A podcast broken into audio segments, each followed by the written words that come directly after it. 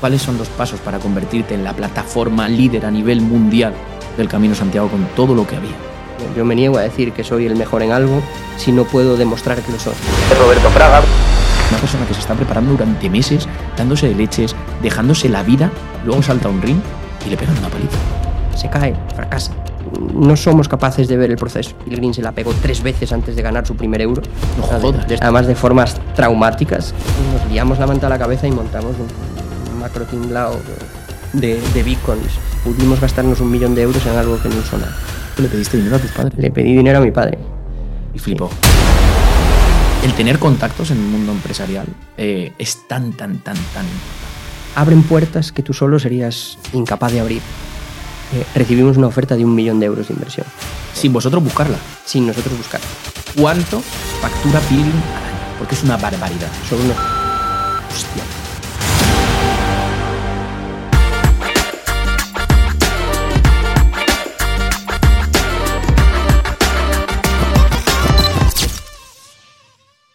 Bienvenidos, bienvenidas a un nuevo episodio en el video podcast de Webpositor y hoy tenemos un pedazo de episodio. Cuando él me contó su historia, él es Roberto Fraga, cuando me contó su historia yo dije, increíble, tienes que venir al podcast, tienes que contarnos esto porque tienes mucho que contar. Yo no quiero ni hablar hoy, quiero que cuentes todo y que la gente pueda aprender de todos estos años que llevas emprendiendo, que llevas con empresas, que llevas con startups. Eh, una barbaridad, no quiero adelantar nada, quiero que la gente eh, todos los que nos estáis viendo o escuchando disfrutéis de este pedazo de episodio. Roberto Fraga es un emprendedor nato, reconvertido a empresario, con varias empresas que iremos hablando durante todo el episodio.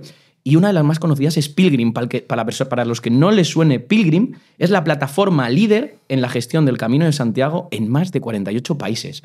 Ahí es nada. Da bastante dinero el Camino de Santiago, ¿no? Da mucho dinero, sí. A mí cada vez que me hablan de que el Camino de Santiago es un nicho, le digo, bendito nicho el que genera 200 millones al año. Buscadme un nichos parecidos que me meto ya. O sea, ya nos estás desvelando eh, que genera 200 millones al año. El Camino de Santiago mueve 200 millones de euros al año, efectivamente. Y vosotros sois la plataforma líder Nosotros somos los en más de líderes 48 países de ese pastel. mundial. Correcto. Bueno, y nos vas a contar todo eso y mucho más, ¿no? Mucho más. Pues nada, empezamos directamente y la primera pregunta, antes de que nos cuentes toda tu historia, es, ¿a día de hoy qué haces y por qué haces lo que haces? Venga, te cuento. Bueno, pues a día de hoy eh, dirijo Pilgrim, que, es como ese proyecto mimado y romántico que todos tenemos, ¿no? Al final, todos los empresarios o, emprendedores que tenemos un pool de proyectos, siempre hay una niña mimada, ¿no? Y, en este caso, Pilgrim es lo que a mí me, roba la mayoría de mis esfuerzos, de mi tiempo, de mis noches de insomnio. Eh, pero a mayores dirijo, dirijo otros proyectos digitales eh, en diferentes sectores. Dirijo una consultora de transformación digital. Acabo de firmar esta misma semana en el notario eh, mi entrada en otra empresa, en otra empresa chiquitita para la gestión de eventos que está arrancando.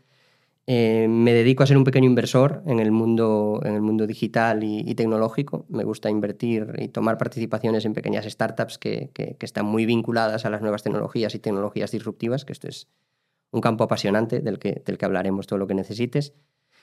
Y me encanta la formación.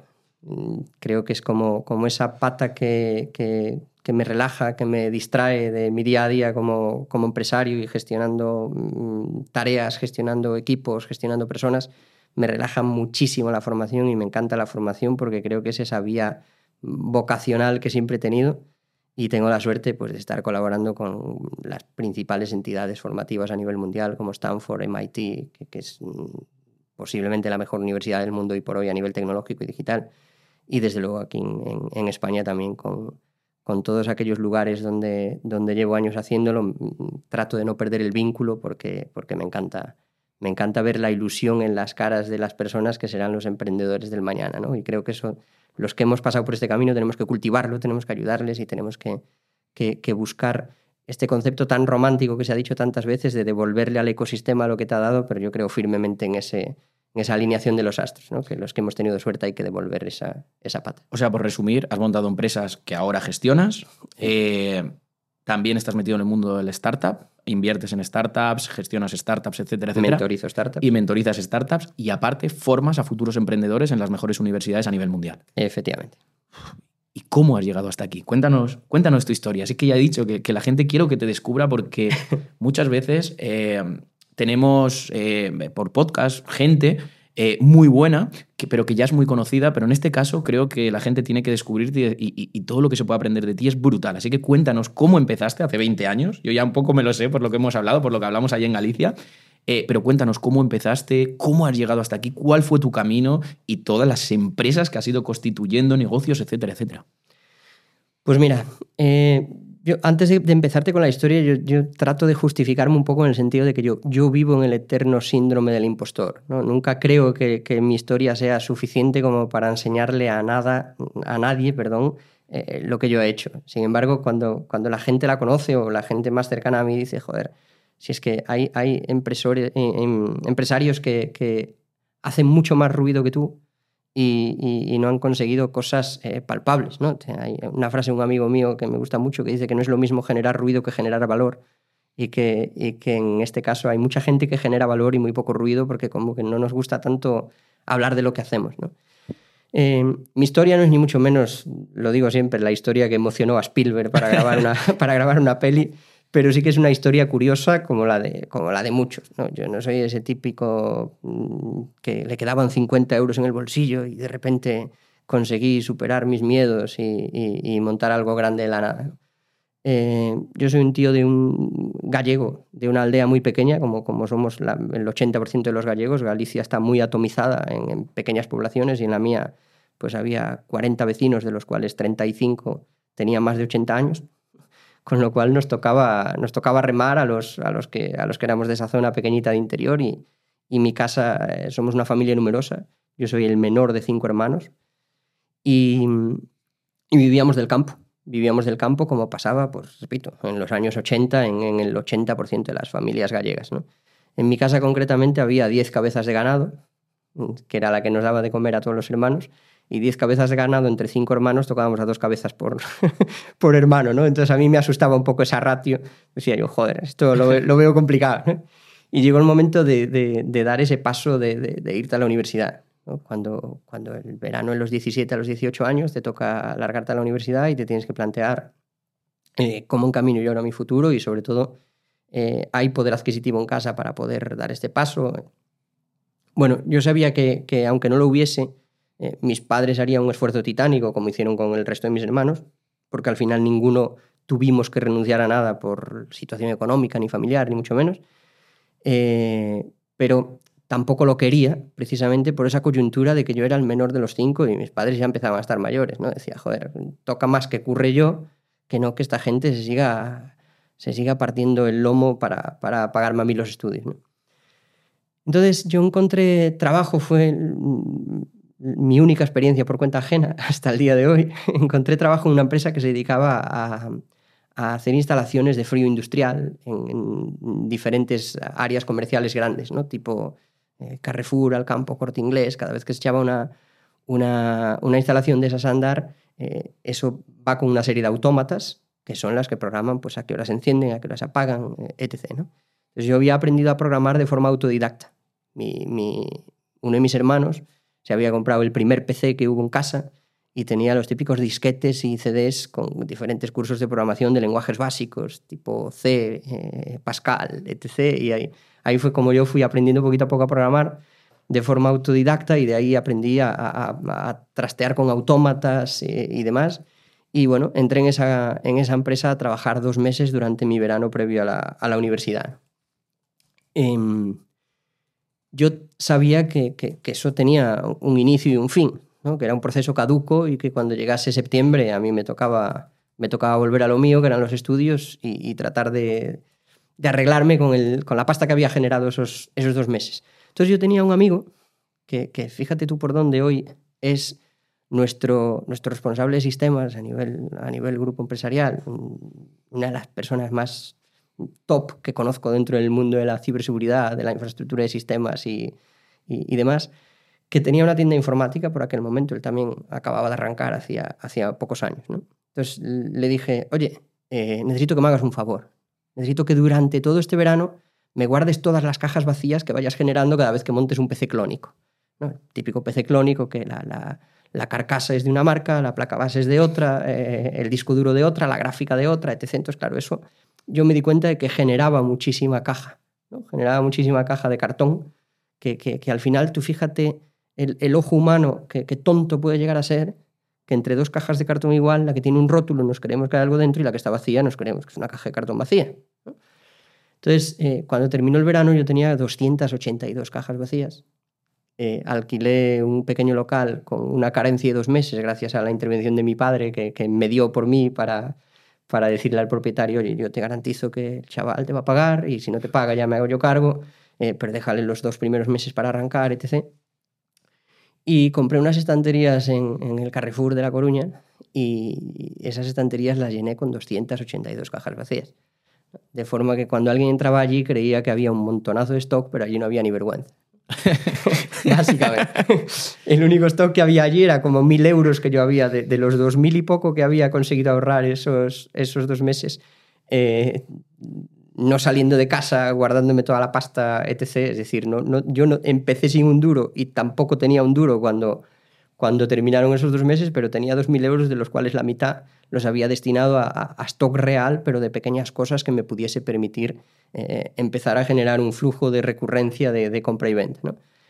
Eh, y lo que había cerrado, lo que había mi estrategia de negocio, pasaba por atar muy bien a un proveedor, un mayorista de material informático que había en un polígono cercano a, a menos de 3 kilómetros que cuando un cliente me comprase algo por la mañana, él me lo tendría por la tarde y cuando me lo comprase por la tarde, me lo tendría a la mañana siguiente.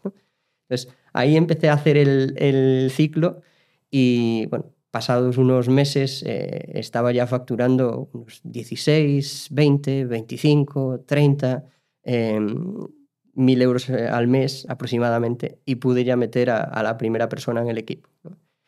Ese fue un poco el, el arranque mm, y hubo una suerte muy grande que era la coyuntura del momento. En el año 2003 no existía YouTube. La gente no tenía acceso a foros como tenemos hoy en día. No existían tutoriales de todo. Entonces, era un momento importante para, para, ese tipo de negocio, que es una de las cosas que yo siempre defiendo, que para un negocio tiene que ser el momento, es uno de los indicadores principales. ¿no? Este era un momento importante porque cuando hoy alguien quiere reinstalar unos drivers o descargarse un software o configurar cualquier herramienta, eh, con un tutorial lo salvamos en cinco minutos. Por aquel momento la gente de, a pie de calle no tenía esas herramientas. Entonces nosotros nos centramos en primer lugar en la pata hardware, luego en la pata software, que fue otro, otro cambio importante que nos ayudó a crecer mucho. ¿Por qué? Porque ni Dios piensa en las micropymes en este país. En este país se piensa en la pyme grande y pyme grande hay 25, 35 si nos vamos al indicador del IBEX pero, pero grandes pymes y grandes corporaciones en este país hay, hay muy contadas. España es un país de pymes y de micropymes y nadie piensa en ellas. Nosotros cuando arrancamos la pata software arrancamos precisamente pensando en esa gente, en esa gente que hay software en el mercado para ellos, pero vale 200 pavos al mes. No me lo puedo permitir. Y no me lo puedo permitir, una, por dinero y otra porque luego cuando me lo implementan, el 80% de las funcionalidades a mí me sobran, porque no las quiero. Yo, si quiero un CRM, quiero un CRM que me haga un ABC. Si quiero un ERP para mi negocio, quiero un ERP que me, que me ayude a facturar, a contabilizar y, cuatro cosas más. Y ahora en el caso de los hoteles, por ejemplo, que es un mundo donde nosotros crecemos mucho gracias a Pilgrim, si quiero un PMS, que es un Property Management System, un software de gestión hotelera, eh, lo mismo, quiero cuatro cosas. Gestionar las habitaciones, eh, facturarla al cliente, contabilizarla a un intermediario en caso de haberlo, o saber de qué canal me ha venido la venta y poco más. O sea, quiero cuatro cosas. ¿no? Entonces, eh, crecimos también en el modelo software un montón, haciendo software ad hoc eh, eh, de forma rápida, ágil. Esto de las metodologías ágiles, yo ya las implementaba hace 20 años. No, no, no tuvieron que nacer ahora para saber que, joder, si tú te levantas con toda la calma del mundo por la mañana, te duchas, te vistes, te peinas, desayunas tranquilo, te cepillas los dientes, coges el coche, incluso si tienes perro antes, paseas al perro y te vienes al curro. Pero si te has quedado dormido y te suena la alarma cinco minutos antes de la hora a la que tienes que entrar, pues posiblemente ni te duches, te vistes, coges el coche y vienes aquí. En ambos casos has llegado a currar igual. Lo que pasa es que un proceso es más largo, otro proceso es más corto. Pues nosotros siempre íbamos al proceso corto. Es decir, aquí no hace falta mm, la parafernalia de vestir un software, sino que hace falta que funcione, que es lo que el cliente pide y quiere que funcione cuanto antes. Entonces, eh, esa pata también nos ha ido mucho a crecer. Luego hubo tres patas que nos ayudaron mucho en ese, en ese instante porque nadie las tocaba. Una era la propia infraestructura de sistemas. En aquel momento, eh, claro, vuelvo a lo mismo, parece que fue antes de ayer, pero hace ya 20 años. Hmm. En aquel momento las empresas no, no sabían lo que era eh, trabajar en red. Es curioso, pero en el año 2003 muy pocas empresas, solo las que estaban muy profesionalizadas, trabajaban en red. Entonces de repente a ti te fallaba un PC y ese tío estaba sin currar toda la mañana. Porque entre que arreglabas el PC, se lo sustituías, el tío recuperaba lo que tenía. Es que lo tengo todo en local, no puedo seguir currando. Entonces empezamos a, montar un sistema eh, que era el renting de equipos más soporte. Es decir, a ti te falla el equipo de un tío, tú tranquilo. En 30 minutos tienes ese equipo cambiado por un equipo nuevo y en otros 15, 20 minutos tienes a ese tío conectado a la red con todas sus unidades de red mapeadas y, trabajando, trabajando contra, contra el servidor. Entonces, eh, ya está. De repente conseguíamos que decenas primero y luego centenas de empresas pagaran un fee mensual por tener un renting de equipos más soporte, algo que nunca se había hecho en, en aquella contorna. Luego nos fuimos a la ciberseguridad. Eh, la ciberseguridad éramos un poco hijoputas, porque la gente no sabía eso de que podía ser un ataque, de que podía ser que, me voy a quedar yo sin poder currar toda una mañana por problemas de, de, ataques de dos o por, porque alguien me tumbe la red. Entonces, cuando eran reticentes, llegábamos a la oficina y, lo primero que hacíamos era atacarlos nosotros para enseñarles, ¿ves? ¿Cómo puedes estar toda una mañana sin currar? Y, al conseguir que, esa gente estuviera toda una mañana sin currar, decía, bueno, pues tiene razón, igual hay, igual hay que implementar medidas, ¿no? Y luego ya la última, que fue la que nos ayudó mucho a crecer también, em, aunque era una estrategia un poco piratilla, es que montamos eh, un servidor torrent con descargas seleccionadas, donde la gente pagaba 25 euros al mes por estar ahí.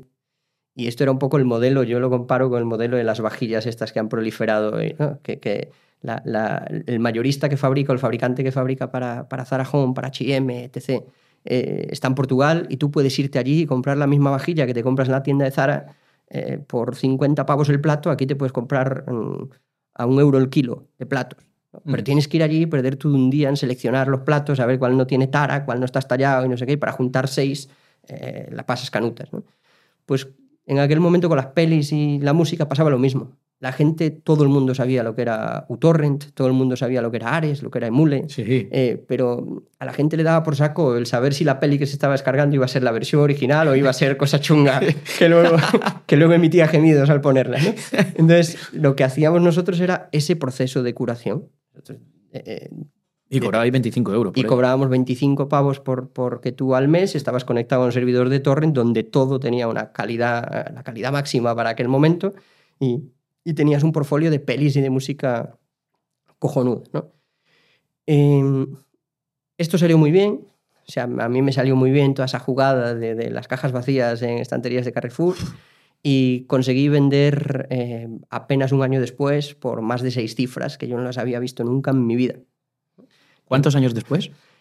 Poco más de un año después. O sea, te hablo de apenas... 2004. Si empezaste en 2003, en 2004 lo vendes por seis cifras y empezaste con 2.000 euros. Empecé con 2.000 pavos y unas cajas vacías. y 282 cajas eh, vacías. Exacto. Pero yo, yo creo que acabas de dar una masterclass de lo que es eh, empezar un negocio con el mínimo viable de dinero, hacerle, entre comillas, un marketing que te ha sido efectivo, que en tu caso son las cajas, e ir cubriendo necesidades donde nadie las estaba cubriendo necesidades reales. Has hablado de, mm, yo lo diré, del hardware, has hablado del software para micropymes y sobre todo creo que has dado una clave, que creo que es la primera vez que la dan y es que lo que has dicho de cada negocio tiene su momento. Desde luego.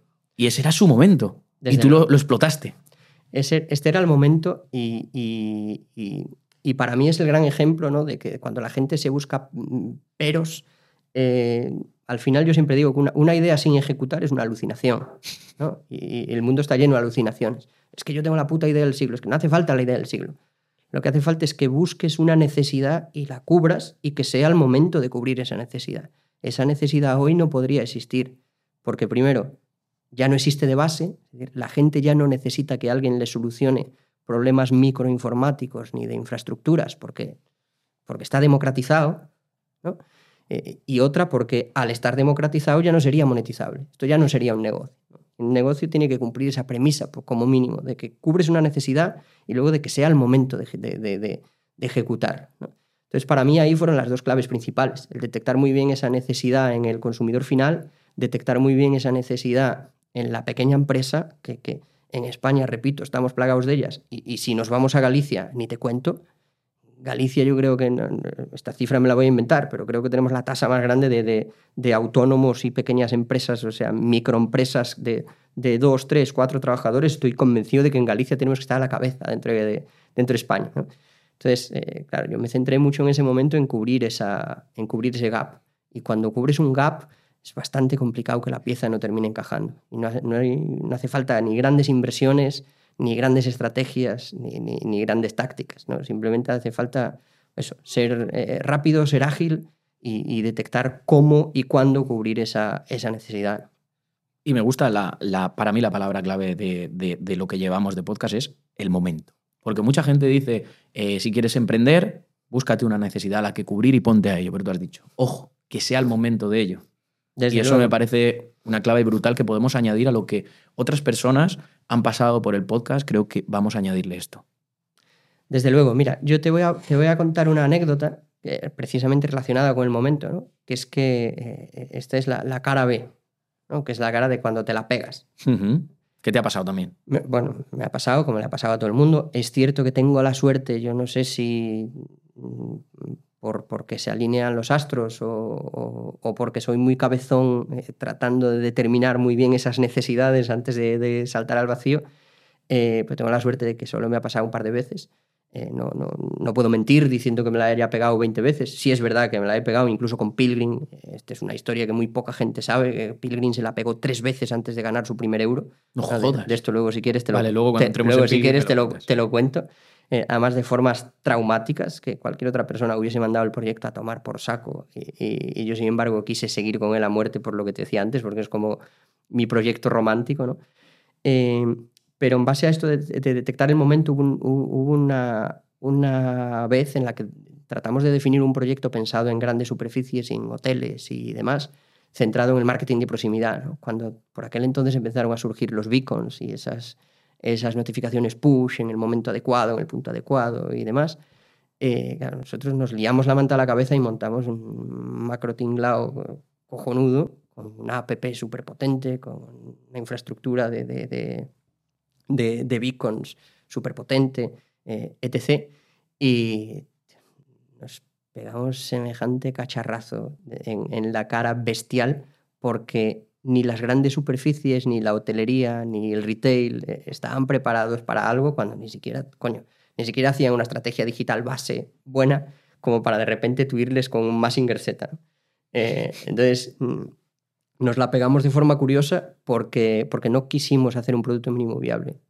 Eh, ahí fue donde, donde erramos principalmente. Coño, haz algo básico, pruébalo y mira si tiene sentido y si tiene penetración y luego lo haces crecer. Fuiste a tope. Nosotros fuimos a full eh, metimos, además estábamos tres empresas involucradas, metimos a las, tres empresas toda nuestra gasolina en, en crear, ese, en crear ese, ese macro proyecto y de repente nos dimos cuenta con, coño, pero si no hay mercado para esto, que la gente no lo quiere de momento.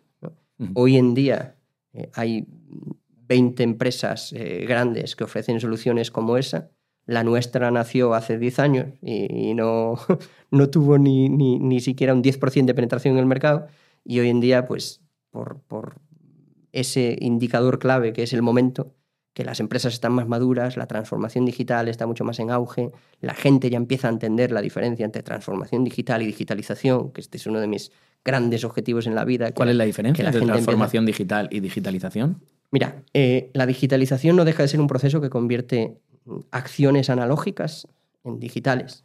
¿no? Es decir, tú cuando antes hacías una factura a mano y ahora la haces con un RP, acabas de digitalizar el proceso de facturar. ¿no? Es tan básico como eso.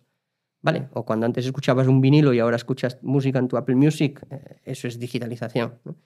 La transformación digital es un proceso que implica muchísimas patas, implica cultura de empresa, implica la transformación de las organizaciones eh, eh, a nivel eh, adoctrinamiento, a nivel democratizar el acceso a la información. Es decir, aquí la información ya no está en manos de cuatro, sino que la información está en manos de todo el mundo.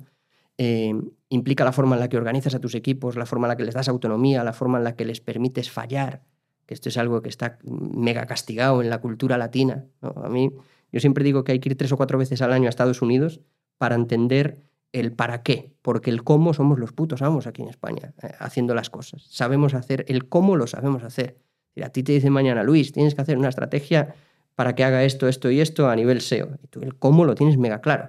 Ahora, el para qué, hay veces que necesitamos ir allí a entender con estos cabrones de los yankees que, todo lo afinan, eh, saben el para qué. Pues, eh, aquí es un poco lo mismo, el, que, la gente entienda el para qué hace lo que hace todos los días, desde que entra a una oficina a las ocho y media de la mañana hasta que se va a las seis de la tarde, es mega importante para que luego vengan los resultados. Entonces, para mí es un principio mm, fundamental el que las empresas empiecen a entender la diferencia entre transformación digital y digitalización, porque esto ya no va solo de marketing digital o de tecnología. Esas cosas son vehículos o medios para conseguir un fin.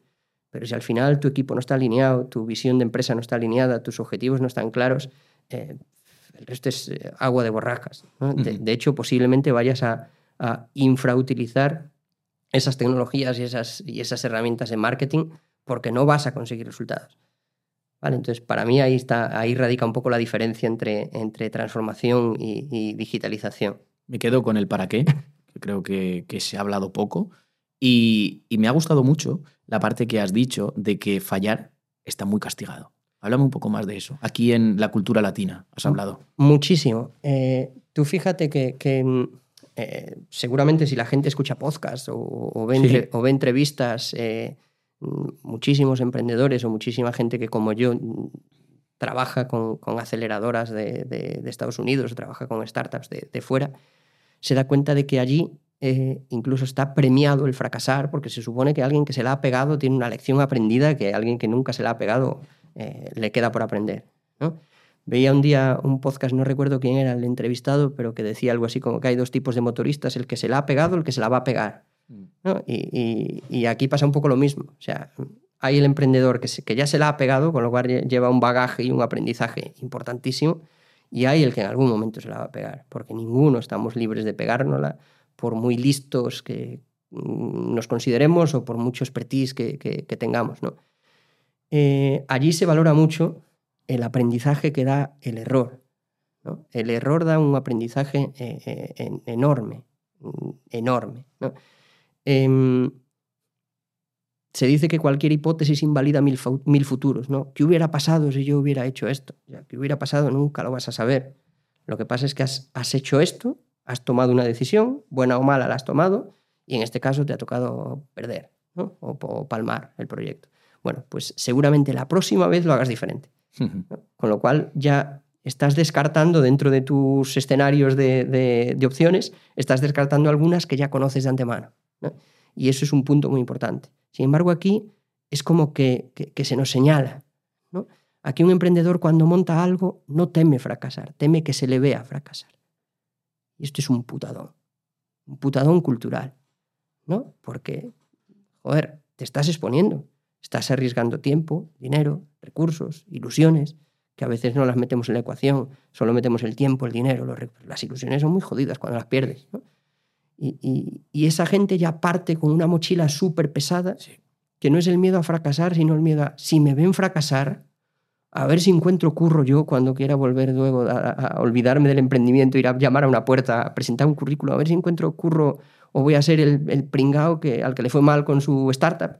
Eh, a ver si voy a tener la fuerza de volver a intentarlo con otro proyecto diferente. Y eso es todo un, factor cultural. ¿no? Y de hecho, me jode a veces ver que incluso disfrutamos viendo fracasar a la gente. Y esto es algo que me cabrea muchísimo. Y, de las pocas cosas que no me gusta de la cultura española y de la cultura latina, que es ese tío que se ha esforzado y, se ha mm, rascado las rodillas currando como un desgraciado para sacar un proyecto, para tratar de sacar una startup adelante con todo lo que eso implica, en, un escenario tan fastidiado como, como el español, ¿no? Porque, porque aquí, eh, eh, digamos que los pecados capitales de, los emprendedores o de las empresas en España eh, son tres, que yo le llamo la ABC, que es la autocomplacencia, la burocracia y la condescendencia. Entonces, es complicado teniendo en cuenta esos tres, esos tres factores sacar un proyecto adelante aquí. Y sin embargo, hay veces que estamos esperando al fallo para decir, ves, ya sabía yo que no le iba a ir bien. Después de que esa persona que ha fallado eh, ha tenido un trabajo detrás brutal y ha tenido las narices de tomar una decisión y de enfrentarse a ello. ¿no? Yo esto lo comparo un poco y ahora estoy empezando a, a, tener muchísimo más respeto hacia todo ello con, con el mundo, por ejemplo, del, del, del boxeo, que me parece súper apasionante. Una persona que se está preparando durante meses, dándose de leches, dejándose la vida, y luego salta a un ring y le pegan una paliza. Pero la gente no se ríe. La gente dice, ¿qué narices ha tenido de meterse ahí? Desde luego. Yo creo que podríamos aprender eso y llevárnoslo al mundo de, de, de, de los emprendedores y de la gente que intenta crear algo, intenta hacer algo. Es decir, no hay que reírse, sino qué narices ha tenido de hacerlo, aunque haya fallado. Desde luego, ¿no? Yo creo que de, de la cultura del deporte se deberían, se deberían sacar muchos aprendizajes para la cultura de la empresa. Mm. Porque creo que, que, que va muy de la mano, porque al final todo es cuestión de, de, de eh, KPIs o de indicadores muy similares, ¿no? De sacrificio, de constancia, de entrenar. Es que tus skills se entrenan. Sí. El que tú hables mejor hoy que hace 10 años, eso se entrena. Mm. El que tú aprendas eh, determinadas cosas que necesitabas saber es constancia, es sacrificio, es renunciar a ciertas cosas por hacer lo que estás haciendo en ese momento. ¿no? Que esto es un poco eh, eh, lo que hacen esos grandes deportistas. ¿no? Decía un día Usain Bolt que, que yo entreno cuatro años para correr, para correr 10 segundos. Y es la pura verdad.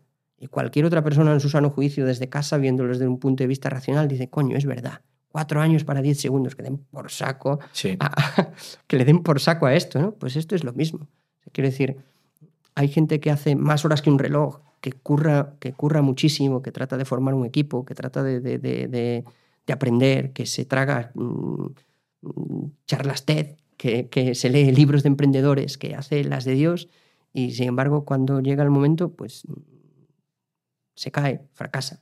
Y, y- y solo vemos ese, ese punto final si no, no somos capaces de ver el proceso. ¿no? No somos capaces de ver que, que- ese tío posiblemente yo lo quiero en mi equipo. ¿no? Porque se ha tragado, vuelvo a lo mismo, ha aprendido inglés, se ha tragado charlas TED, ha aprendido un montón de palabras que dicen los yankees como cash flow, eh, eh, las de Dios, revenue, eh, business angel, venture capital y, y no sé cuánto más. Coño, eso de algo va a servir seguro, seguro a dos perfiles iguales, a mí dame a ese, que por lo menos ya le ha ido mal. Entonces, un aprendizaje lo ha ganado segurísimo. ¿no? Estábamos hablando de mm, que vendiste la empresa al año, en, 2000 en 2003, eh, por más de, o sea, por seis 2004, cifras. ¿vale? Correcto. Eh, ¿Y luego qué? ¿Vendes y qué pasa? Mira, pues luego vendes y lo primero es que sientes esa sensación de "Y ahora yo seré capaz de volver a hacer algo que salga bien. Este ¿Te entra es- miedo? Sí, te entra miedo. Ostras. te entra miedo. Esto es una, una sensación que yo experimenté en su día y que, que he experimentado más veces después de que las cosas te salgan bien. ¿no? Después de que las cosas te salgan bien, tú siempre tienes esa sensación de, de ¿volveré a ser capaz de hacerlo bien? ¿O es que ya tres veces mm, de suerte ya es imposible? ¿no? Bueno, lo que hice ahí fue montar una consultora. A mí me, me apasionaba todo este, todo este mundo de, de- la tecnología, de lo digital, y volviendo a entender un poco la necesidad de la pyme, eh, nos fuimos al modelo de consultoría. ¿no? Es decir, a veces la pyme no tomaba la decisión correcta porque no había quien le enseñara a tomar la decisión correcta. ¿no? Y entonces ahí nos centramos un poco en el modelo de consultoría. Ese modelo de consultoría que nos, nos focalizó hacia la formación, a pymes y a micropymes en diferentes ámbitos, y nos focalizó a especializarnos un poco en, en- aquello que por aquel entonces estaba empezando a, estar en auge también, una vez más, el momento, ¿no? que era la famosa Ley Orgánica de Protección de Datos o la ISO 27001 de Seguridad de la Información. De repente, en el año 2004 ya empezaba a haber grandes webs que recogían datos eh, críticos, ¿no? y, y- de repente eso estaba sin regular, hasta que empezó a regularse con- con estas dos normativas principalmente, ¿no? la Ley Orgánica de Protección de Datos y la, Seguridad de la Información. Y ahí empezamos a trabajar mucho en esas dos, en esas dos vertientes. Eh, nunca dejamos de lado la parte de, la creación de, páginas web eh, y, toda esta parte de, la estrategia tecnológica, ¿no? en, explicarte un poco qué stack merece más la pena para ti o qué tipo de, qué tipo de software merece más la pena para ti, sobre todo ante la inflexibilidad del entorno. Aquella no había software as a service. Yo me cojo este trozo sí, pero este trozo no. No, no, de aquella era, mi programa hace esto. Si lo quieres, lo pagas y si no, pues mala suerte. Y si lo pagas, que sepas que te van a sobrar 27.000 funcionalidades. ¿no? Eh, volvemos a, a- lo que hablábamos antes. Eh, y empezó, a, eh, empezó a crecer mucho más un par de patas que todas las demás. ¿no? Una era la de, la de la Ley Orgánica de Protección de Datos. Yo por aquel entonces creo que estudié más que en la universidad porque me, tuve que hacer auditor de todo, de, Ley Orgánica de Protección de Datos, de seguridad en la información, de, las de Dios. Pero empezó a crecer mucho el, diseño web. ¿no? Ya la gente empezaba a entender un poquito que hay que estar en Internet, aunque solo sea como mis páginas amarillas, pero en digital. Un catálogo en Internet. ese catálogo que era la red en aquel entonces y la gente quería su web corporativa. Claro, eh, yo ahí no, sé si es ético, si no, voy a, voy a entrar en un debate curioso, pero yo por aquel entonces vendía webs hechas en Dreamweaver con, a 3.000 y 4.000 euros, eh, webs hechas en HTML y CSS a pelo a, a 4.000 o 5.000 euros y, y, aquellos Joomlas que, antes de WordPress eh, la gente le gustaban tanto porque eran tan visuales y tan vistosos y ni Dios se preocupaba de, eso, de si eso posicionaría o no, entre otras cosas porque el SEO aún no estaba en boca de todos, eh, pues de 6.000 a 7.000 euros. Entonces ahí fue donde yo empecé a entender el potencial de crecimiento en los próximos años de todo lo que tuviese que ver con, con, el, con la presencia online fue, fue quizá mi toma de contacto más real, aunque eh, en la empresa anterior ya, ya habíamos hecho muchas, muchas webs y, muchos desarrollos ad hoc. Ahí fue donde de verdad empecé a entender desde la óptica de un consultor eh, la capacidad de recorrido que podría tener, que podría tener este tinglado.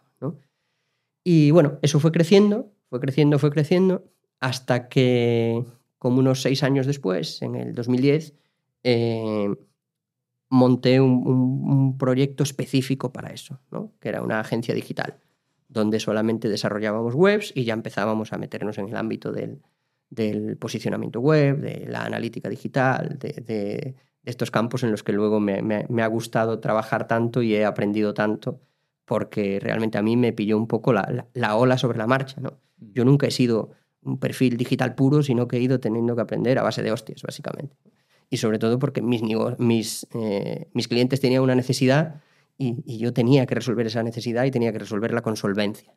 Porque si algo me ha caracterizado siempre, eh, eh, y por eso este síndrome del impostor eterno, es que yo me niego a vender humo enlatado. Yo me niego a decir que soy el mejor en algo si no puedo demostrar que lo soy.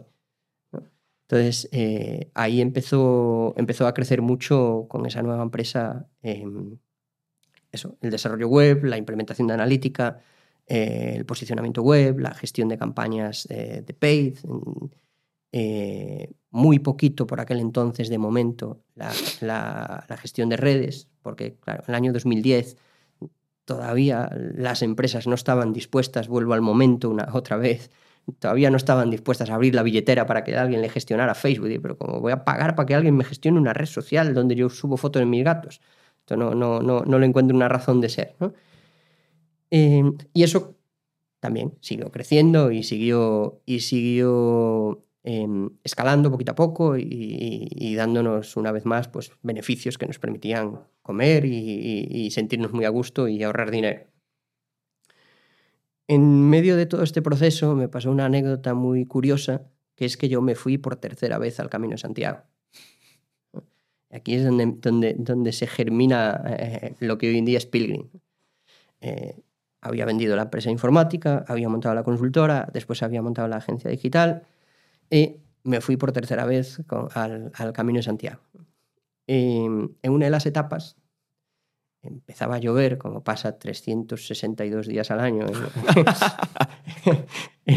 cerquita de Santiago de Compostela. Eh, era la penúltima etapa del camino y, yo me, fui a refugiar a un sitio de estos de donde la gente de, aldea guarda el tractor. Y nada más meterme allí debajo, yo estaba así de frente a, la lluvia, mirando la lluvia, de espaldas al, sitio este, eh, y salió un perro de detrás y me, pegó una trabada, la pierna. Me mordió la pierna, literal. Pero además una trabada curiosa. Me, me dejó todo marcado la pierna empezó a ponerse negra, mi colega, el que estaba conmigo, me dice, joder, esto tiene muy mala pinta, tío.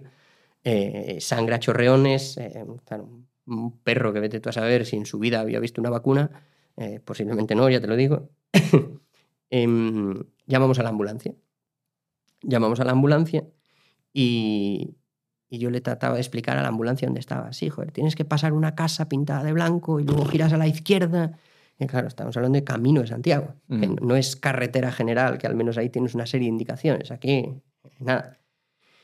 Eh, claro, el tío tardó como 40 minutos en, llegar a donde, a donde yo estaba, una distancia de menos de 5 kilómetros. que al final es, yo salgo del pueblo más cercano, que estaba a 5 kilómetros donde tú estás, y lo único que tengo es que, callejear un poco para llegar al punto más cercano que sea pista asfaltada, porque no me puedo meter al camino tan estrecho por donde van los peregrinos caminando ahí surgió en mi cabeza ya con más fuerza, aunque ya venía yo con un rintintín poquito a poco dándole vueltas, surgió en mi cabeza con más fuerza la idea de vincular la tecnología y el camino, que eran como dos de mis enfermedades. Yo cada vez que iba al camino necesitaba volver otra vez. Y, si lo había hecho a pie, necesitaba hacerlo en bici, si lo había hecho en bici, necesitaba hacerlo a caballo, y si lo había hecho a caballo, necesitaba hacerlo en kayak, y, me tenía enganchadísimo el, el camino.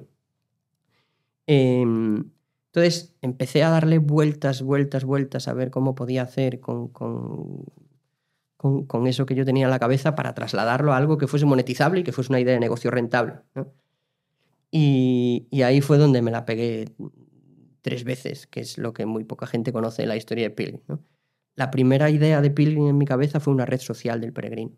Yo entendía que algo que recoge a 300 y pico mil personas al año, que, que son las que, las que se conocen, es decir, la oficina de la catedral maneja a la gente que al llegar a Santiago recoge el papelito de haber hecho el camino que se llama la Compostela.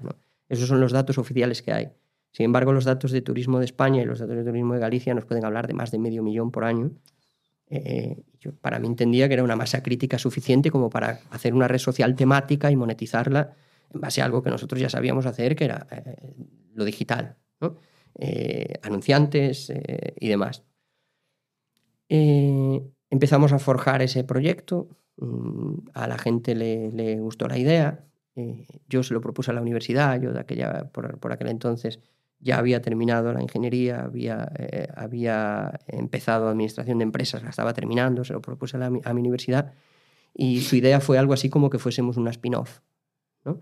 Mm, no había una idea clara, pero mm, yo creo que en su ideario estaba como que fuéramos una spin-off, nos dejaron eh, me dejaron montar un equipo de investigación en el Centro de Investigación Tecnológica y, yo ahí monté un equipo de 16 personas para documentar eh, todas las rutas del camino, todos los puntos de interés, medir las distancias a pedal, porque lo que no quería todo hacer... Todo eso no estaba hecho de aquel entonces. no estaba hecho. Eh, ¿Había datos del camino? Sí, muchísimos. ¿Había guías del camino? Sí, muchas. Lo que pasa es que unas se copiaban a otras, entonces los errores se arrastraban. Entonces yo quería tener mis propias métricas, mi propio kilometraje, mis propios puntos de interés y las de Dios, para todo eso meterlo como, como si fuera el, contenido de valor. Ese contenido de valor más orientado a, por un lado, experiencia de usuario y por otro lado también a posicionar. Vamos a nutrir de contenido esto que no sea una simple red, porque si no, la estrategia nos la jugaremos entera a branding y a awareness, y eso tela. Eh, entonces vamos a jugar un poco al posicionamiento orgánico. Em, bueno, pues yo empecé a hablar, no voy a decir el nombre por respeto, aunque lo diría encantado, empecé a hablar con, un periódico que tenía un blog destinado al Camino de Santiago con muchísima frecuencia de lectores. Eh, y les gustó mucho la idea y quisieron saber más y empezamos a hablar y, empezamos a, comentar esta idea. Así durante un par de meses o tres y de repente este hombre, el que era mi interlocutor del periódico, dejó de contestar mis llamadas y contestar mis emails. Todo esto era el mes de marzo aproximadamente. Eh, no volví a saber nada de él. Yo estaba medio encabronado, decía, pues a este lo habrán echado del periódico, vete tú a saber lo que pasa. Seis meses después el periódico lanza la red social del peregrino. es decir, me fulminaron la idea, me fulminaron hasta la estructura de la idea. Lo que hicieron fue algo así como, como ingeniería inversa para ver lo que nosotros habíamos montado y por dónde íbamos y demás. y, y bueno, mm, quedó ahí. Dije, pues hay que volver a arrancar. Esto ya no va a funcionar porque es imposible salir con, dos eh, plataformas similares a la vez. No tiene, no tiene sentido. Nos fuimos a la segunda vía. La segunda vía dije yo, bueno, ¿cómo podemos, cómo podemos eh, eh, reconducir esto y pivotar? esto que, que, se, que se dice tanto en, Lean Startup, en las metodologías estas americanas de pivotar o iterar, en este caso más que un pivote, porque un pivote es un cambio pequeño. Una iteración es antes iba hacia ahí, ahora voy para allá. Eh, pues tuvimos que iterar completamente y pasamos a querer ser el modelo de marketplace de la gente que vendía viajes al camino. Es decir, nosotros en qué somos buenos? En tecnología y en marketing. Hagamos el marketplace y que las agencias tipo Corte Inglés, Carrefour, Eroski, Halcón, mm, todas estas agencias que venden viajes al camino, que, que, que ponga aquí su producto. Segunda hostia en la cabeza. Nos encontramos con, con la, la, yo lo bautizo como el, el minifundismo del gallego, ¿no? que es cómo voy a poner yo mi, mis servicios al lado de, de, este otro, si es mi competencia. ¿no? Entonces, habiendo hecho todo eso, nos la volvimos a pegar. Y la tercera fue, eh, joder, pues... Estamos hablando de mucho dinero, ¿no? También. Mucho dinero. ¿Cuánto, mucho dinero. ¿Cuánto pudisteis eh, Mira, llegar hablo, a perder? te hablo de que sumando la tercera, que fue la, la, La que vas a contar ahora. la que voy a cortar la que voy a contar ahora, pudimos gastarnos un millón de euros en algo que no usó nadie. Un millón de pavos. Así fácil y, y sencillo. ¿no? Que se dice pronto. Y seguías insistiendo. y yo seguía insistiendo, sí. ¿Qué te llevaba a insistir? Bueno, cuéntanos la tercera y luego me dices qué te llevaba a insistir. Mira, la tercera. eh, yo entendía que con todo ese contenido que teníamos, que era valiosísimo, que, que- que había que hacer algo y, y- y había que hacer algo ahora, pues cada vez más centrado en, en el usuario, ¿no? que el usuario al final era el peregrino. Y el peregrino era de múltiples países, era de, de- de- de Europa, era americano, era eh, asiático, era español, por supuesto. Entonces dijimos, oye, pues hagamos una buena app. No hay una app líder del Camino de Santiago, hagamos una buena app. y empezamos a hacer una buena app. Y una vez más volvimos a cometer el error de, nos olvidamos del MVP y de testar que eso funcionara y que se- quisimos hacer el macroproyecto de las apps que haya parido madre, eh, integrando chats de mensajería instantánea que, pudieses eh, filtrar por geolocalización para hablar con peregrinos cercanos a ti. Eh, quisimos crear un- una especie de cuaderno de bitácora con las subir a un feed las fotos geolocalizadas. Eh, o sea, nuestro ideario todo era la hostia. O sea, el proyecto era, esto es imposible que salga mal porque esto es, ¿quién no va a querer llevar esto en, en su mano? ¿Sabes lo que usaba la gente luego? El seguimiento de las etapas. ¿Cuántos kilómetros hay de una etapa a otra? Y ponme a seguir. O sea, la parte que más se parece a Strava o a Wikiloc era lo único que usaba la peña. El resto no usaban ni una sola funcionalidad. Sobraban todas. Sobraban todas, todas. Entonces, nada, tercera vez nos la, nos la volvimos a pegar. Eh, en todo eso, pues posiblemente nos, nos gastamos sobre, sobre un kilo. Y yo quería seguir insistiendo porque para mí este era un proyecto que, que- ¿Pero qué te llevaba a insistir? O sea, te habías fallado tres veces, llevas un millón de euros gastado. Quiero, quiero entender un poco en tu mente qué es lo que hacía que decía, seguimos. Mm, me cuesta decírtelo. Me cuesta decírtelo, yo creo que era simplemente esa, eh, eh, lo describía al principio, ¿no? Yo creo que todos tenemos una niña bonita, un proyecto romántico y para mí este era el proyecto romántico. Este era, en este no puedo fallar. Me da igual fallar en todos los demás, pero en este no puedo fallar. Yo no puedo, no puedo dejar que, que, que, que un proyecto me venza cuando yo he puesto tanta ilusión en este proyecto, que esto es, claro, yo ahora a un emprendedor le doy el, el consejo contrario.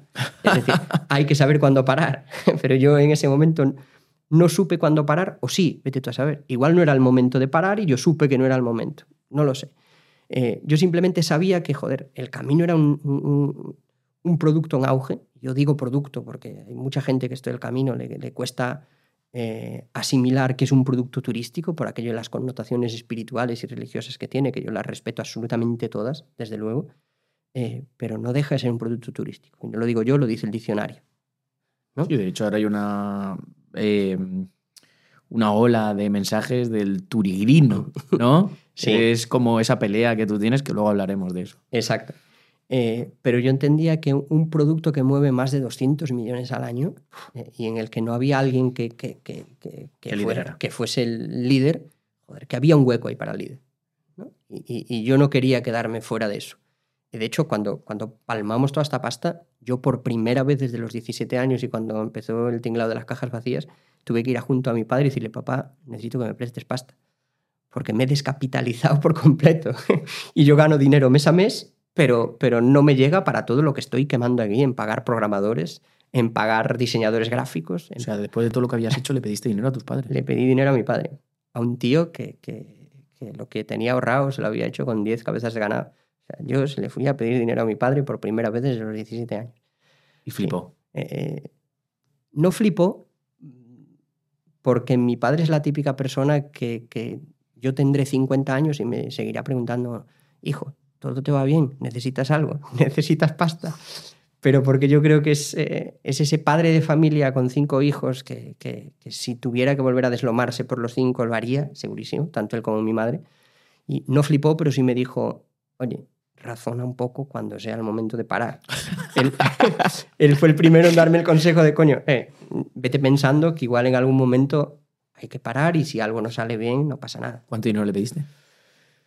No fue mucho. Por aquel, por aquel entonces creo que fueron 6.000 euros, 7.000 euros más o menos. No, no fue una barbaridad. Al lado del millón de euros, poco. Exacto. No, no, para nada. Sí, yo era más para, para, para tener un poco de circulante para, para mí en ese momento, más que, más que porque necesitase más dinero para invertir, para invertir ahí. ¿no? De hecho, lo que yo no quería hacer era tocar la partida que yo tenía apartada para pagar todos los salarios. Y, es decir, mi, mi, mi necesidad financiera en ese momento iba más por mi propio circulante que porque no tuviese todavía un remanente para aguantar dos, tres meses eh, pagando toda esta fiesta. Por aquel entonces, ¿cuánta gente erais en todas tus empresas?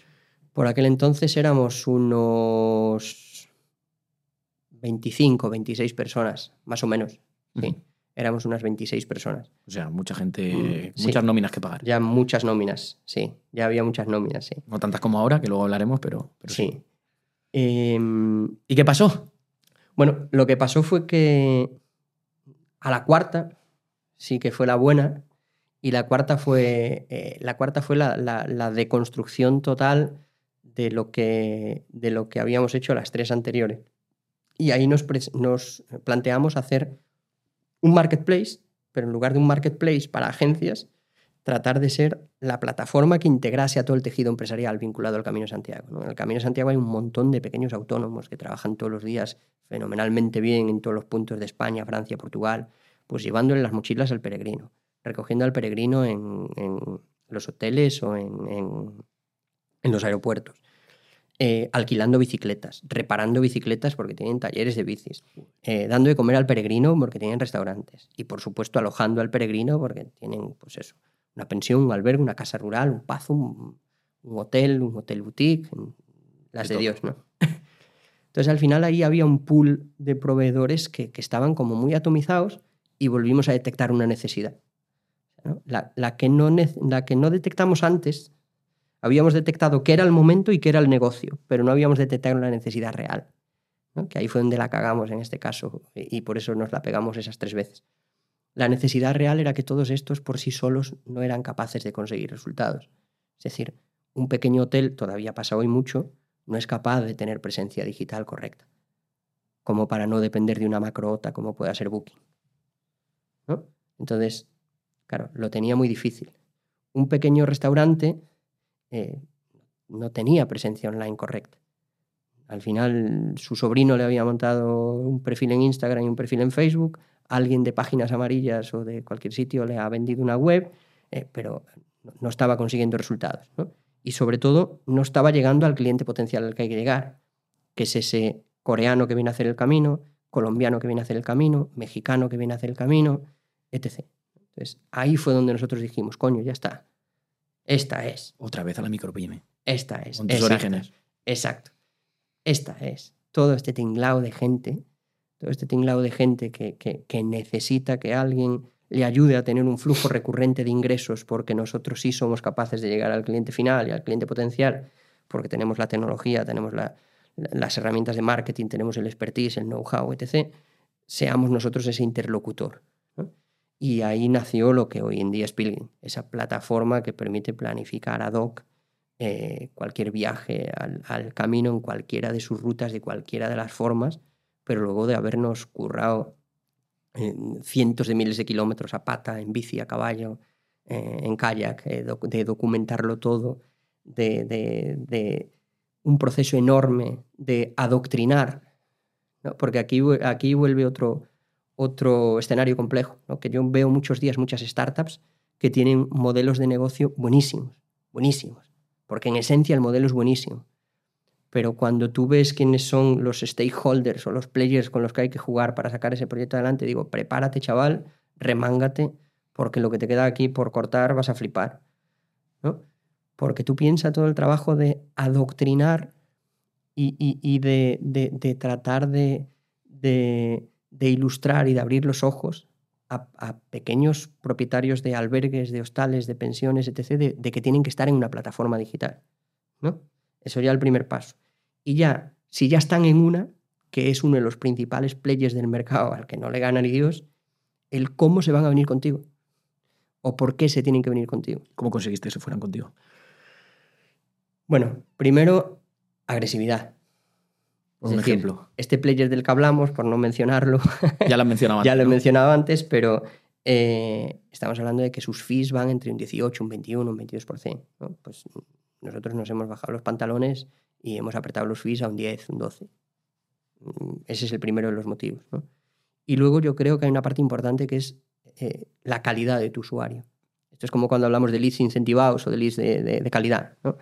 Eh, aquí hay una pata importante que es la calidad de tu usuario. La calidad de tu usuario cuando viene segmentado porque, porque de verdad es un cliente que quiere un estándar de servicio uniforme durante muchas etapas y demás, pues posiblemente ese cliente sea un cliente más agradecido, al que dentro de, una vez lo tienes dentro de tu hotel, serás capaz de hacer un cross-selling, un upselling mucho más fácil que a un cliente que ha mm, entrado por precio, eh, etc.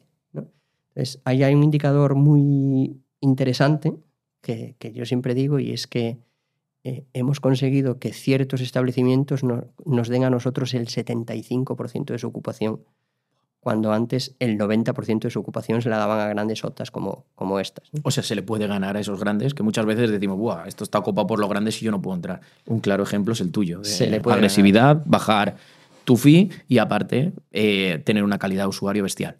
Exacto. Se le puede ganar. Es, es cierto que nosotros podemos ganar porque al final eh, no hablamos de una estancia corta de una noche, sino que hablamos de, de, varias. de varias noches. Entonces, mm, bueno, podemos defender de otro modo eh, ese margen o ese fee, eh, pero sí, se le puede ganar, se le puede ganar. Con mucho esfuerzo, mucha doctrina, mucho, mucha puerta fría, mucho picar piedra y sobre todo con un trato directo impecable.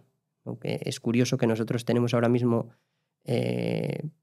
pues unos 7.000 alojamientos integrados en nuestra plataforma y unos 5.000... ¿7.000 solo del Camino Santiago? Solo del Camino Santiago. Y unos 5.000 o 6.000 proveedores de servicios y a todos los conocemos. ¿A todos? A todos. O sea, una diferenciación vuestra con respecto a las grandes plataformas, estas que hemos hablado, es eh, vuestro contacto directo, vuestra cercanía, vuestra atención y vuestro soporte. Exacto. Y luego el, el face to face, los viajes de inspección, los viajes de prospección, el, que nosotros tenemos eh, gente visitando constantemente a sus proveedores para conocerlos personalmente, para ver sus instalaciones, para saber si hay puntos de mejora, en caso de los puntos de mejora, pues ayudarles a esos puntos de mejora eh, y, una vez más detectar necesidades reales. Vale, pero ¿cómo te conviertes? ¿Cuáles son los pasos para convertirte? Vale, ya nos has explicado cómo ganaste a estas grandes OTAs, a estas grandes plataformas, pero ¿cuáles son los pasos para convertirte en la plataforma líder a nivel mundial del Camino Santiago con todo lo que había. Porque es la plataforma líder, estáis en 48 países liderando y todo el mundo pasa por ahí. Porque al final, a lo mejor la gente sin darse cuenta no entra en Pilgrim, pero ha entrado en otra web que también pertenece a Pilgrim. Exacto. Y entras por aquí, por allá y al final te lían todos, porque ya te acuerdas que hablamos de la estrategia de SEO en su día, etcétera. Te entran todos, te lían, pum, pum. Y al final, entren por un lado o por otro, te acaban contratando a ti. Converge. Sí, mira, eh, los pasos yo creo que al final hay dos pasos muy claros. El primero es conocer a tu usuario, es importantísimo. Para mí es un dato clave, pero casi de cualquier negocio. Y ahí te basaste en el estudio que hiciste en la universidad. Exacto. Ahí me basé en todo ese estudio que habíamos hecho en el equipo de investigación. Eh, y, casi en, un estudio enfermizo del comportamiento del peregrino, ¿no? de, irnos al camino, sentarnos con los brazos cruzados a mirar qué hacían. ¿En serio? Hacían. Sí, sí, te lo juro. O sea, o sea, vosotros os ibais, ¿cuántos? Un, equipo y os sentabais en diferentes zonas y os quedabais así cuánto tiempo y qué hacíais. ¿Anotabais o qué pues, hacíais? Exacto. ¿En serio? Anotábamos, podíamos pasarnos el día entero anotando como, como, como hacen los japoneses cuando quieren contar gente, que se sienta en un sitio y la cuentan uno a uno con el pasador este pues nosotros nos sentábamos en un sitio y decíamos, fíjate que este tío ha dejado la mochila y después de dejar la mochila se ha ido a comprar un bocadillo. ¿Por qué habrá ido a comprar un bocadillo este tío si todavía son las 10? Ah, es que ahora hay un tramo de 6 kilómetros donde no hay nada para tomarse. Coño, ya sabemos que le tenemos que decir a los peregrinos que en este punto, si quieren un habituallamiento, que es aquí, que después durante 6 kilómetros no tienen dónde, dónde coger nada. ¿no? ¿Y cuánto tiempo hicisteis ese estudio? Pues cerca de un año y medio. Año y medio yendo todos los días allí a mirar y a mirar y a anotar. Hostia puta. Año y medio viendo de forma enfermiza que hacían los peregrinos, cómo lo hacían. Al llegar a Santiago, pues nos sentábamos en la Plaza del Obradoiro, la Plaza de la Quintana, que son las dos plazas más famosas que, bordean la catedral, una por delante y otra por atrás. eh, bueno, y Plaza de Platerías también.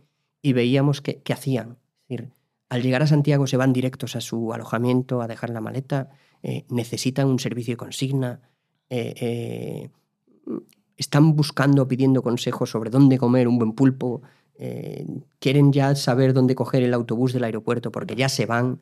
Entonces, entonces ahí vas targetizando. El, el, tío que llega a Santiago y no hace nada porque ya se tiene que ir porque ya tiene su vuelo, el tío que llega a Santiago y, y se quiere dar un homenaje después de sufrir todo el camino con las ampollas y, y lo que busca es el mejor sitio sin importar el ticket medio para comer, el tío que llega a Santiago y como ha gastado durante muchos días en Santiago quiere eh, eh, controlarse para que no se le vaya la mano. O sea, que lo entendimos todo. ¿no? Por un lado entendimos todo eh, de nuestro usuario. y por otro lado, empezamos a entender a nuestros proveedores como partners. Que esto es algo importante en lo que las empresas fallan también. Es decir, eh, un alojamiento, un hotel, un taxista, una VTC, gente que tiene sus licencias de Cabify y nos recoge gente en el aeropuerto, etc., no son nuestros proveedores. Son nuestros partners en este negocio. Entonces tenemos que hacerlo partícipes de ello.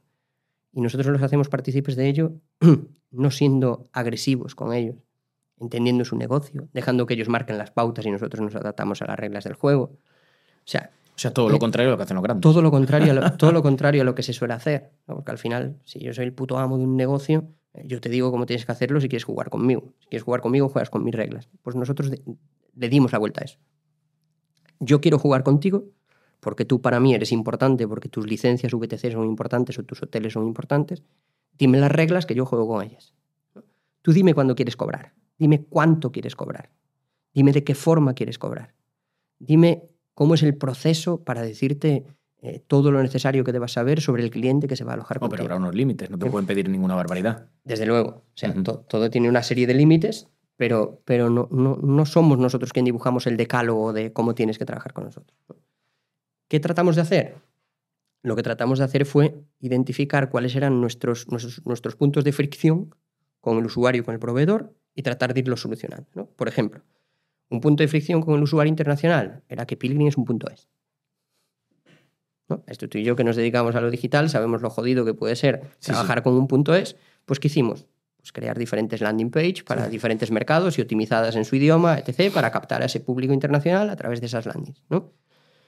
Eh, otro punto de fricción, el turigrino que decías tú antes, del, del peregrino más purista.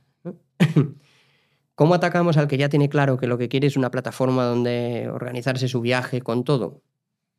Plataforma de cabecera. Al que tiene que, que dar un pequeño rodeo hasta convencerse de que quizá ir con todo reservado es lo mejor para él, porque en pleno agosto te vas a cagar para entrar en cualquier sitio y no sé qué. Pues eh, otras webs satelitales, ¿no? utilizando diferentes naming eh, y orientándonos más a contenido informativo. ¿no? A esa pata de estrategia inbound de, de un- ir única exclusivamente a por esas keywords y long tails informativas que a priori hay cero intencionalidad de transacción, Pero luego la hay, pero, pero luego la hay. que es de las mejores estrategias inbound que yo he visto que lo hablamos. Efectivamente. ¿no?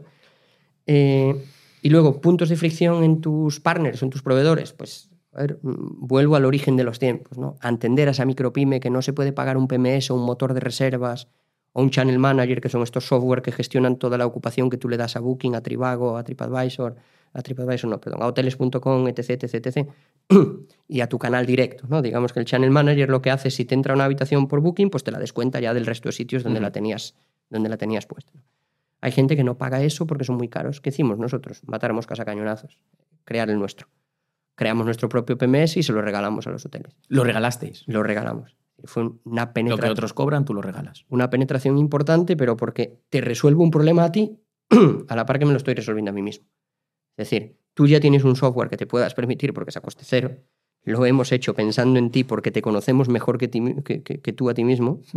Sabemos que lo que necesitas es saber quién está en cada habitación, cómo hago el rooming list para asignar habitaciones a clientes, eh, cómo cobro la tarifa pertinente cada día, cómo te facturo cuando te vayas y cómo le facturo en este caso a, una- a un intermediario como puede ser Pilgrim que me ha enviado la reserva eh, y, y poco más. ¿no? Incluso contabilizar, que ya permitimos eh, contabilizar con un solo clic. Hemos hecho integraciones con, con Sage, con, con las de Dios. ¿no? Eh, Eso también genera una dependencia tuya. Sí, en cierto caso sí. En cierto modo sí. No obstante, yo soy bastante honesto ¿no? con, nuestros partners. Y vuelvo a lo mismo, porque son partners, no proveedores. Yo eh, trato de que, de que a mí me den el, máximo número de camas posible, porque al final yo, yo quiero ser algo parecido a un banco de camas, porque al tenerlas yo no tengo cuello de botella, puedo seguir creciendo exponencialmente. Pero yo lo que le recomiendo a los alojamientos es que, igual que era insano tener una dependencia monopolística de cualquier grande player como estas otras, eh, es insano tenerla de mí. Y esto lo recalco. Es decir, que trabaja tus canales.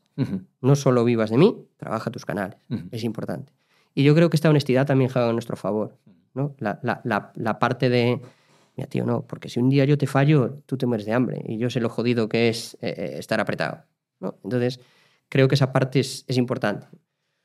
Y después, a partir de ahí, em, muchísima inversión.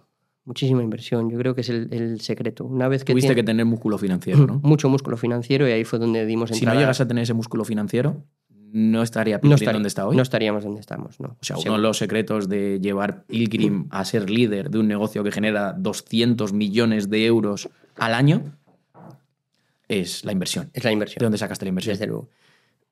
Mira, cuando, cuando el modelo 4, la V4, empezó a dar resultados, ese modelo de marketplace donde, donde, ya, La nosotros, prueba 4. donde ya nosotros integrábamos a- a- al, al prestador final del servicio Hmm. y, y creamos una herramienta muy disruptiva que era un planificador interactivo donde tú troceas las etapas como te da la gana y, y demás. eh, empezó a llamar mucho la atención de, de business angels, de venture capitals, de, de- de inversores eh, especializados en negocios de base tecnológica y digital, etc. ¿no? Eh, nosotros ahí tuvimos, en- yo creo que llevábamos tres meses apenas con ese modelo. eh, y mi pareja y yo, todo esto, esto da para otra, para otra charla, mi, mi- mi socia original es mi pareja en este proyecto, eh, recibimos una oferta de un millón de euros de inversión Sin vosotros buscarla. sin nosotros buscarla, efectivamente. A través de un, un business angel vino y, y- y nos, nos dio una oferta de un millón de euros de inversión. ¿Y qué hiciste? Esto es el- el- lo contrario a lo que suele pasar. ¿no? Un emprendedor se tiene que currar eh, un, un buen pitch e ir a buscar diferentes, diferentes puntos donde conseguir financiación. A nosotros nos vino, nos vino casi regalada. ¿no?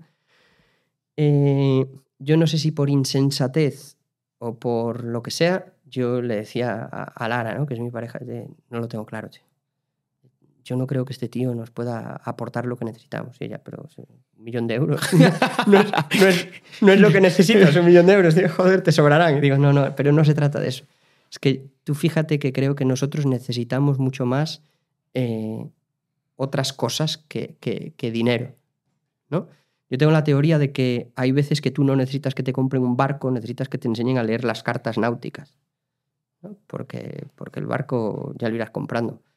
Eh, y yo, yo sentía que en aquel momento, por el bloqueo de haber fallado las tres veces anteriores, por un poco ese miedo a, esta es la última, tiene que salir bien, por diferentes criterios necesitaba a alguien que me diese eh, perspectiva o que nos diese perspectiva, porque ella también tenía su perspectiva, pero ella es mucho más financiera, mucho más eh, cuadriculada, como le digo yo siempre. Eh, pero yo que se supone que soy la parte más estratega o más creativa, estaba como medio bloqueado. Decía, yo, yo creo que si me dan un kilo ahora mismo lo quemo y no hago lo que tengo que hacer. Lo voy a malgastar. ¿Y qué pasó? Pues lo que pasó es que conocí al que a día de hoy es me- mi socio principal en este proyecto, eh, o, o es nuestro socio principal, perdona que hable siempre en, en singular, pero aquí tengo que meter a mi pareja en la ecuación porque sin ella el proyecto no existiría. ¿no? Esto no lo digo por la vena romántica, lo digo por la realidad, porque, porque empujó muchísimo y, y igual que yo sacrificó todo su, su, su capital para, para sacar... Sí, sí, cuando te hablo de, ese, de todo ese gasto, eh, en ese gasto iba lo suyo, ¿no? los, los ahorros de su vida. ¿no? Eh, pero ahí conocimos al que hoy es nuestro socio principal. Es una persona que tiene una capacidad mm, increíble para detectar hacia dónde debe ir un negocio.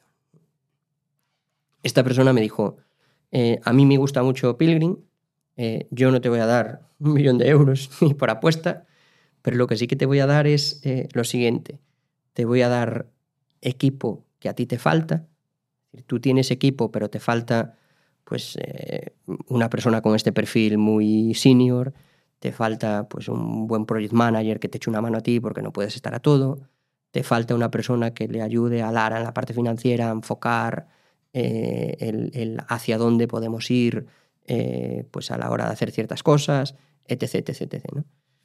Y me gustó tanto, tanto, tanto, tanto mm, la conversación que tuve con él que yo le dije, eh, adelante, ¿no? Adelante.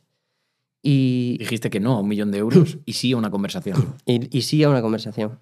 Exacto. Instinto.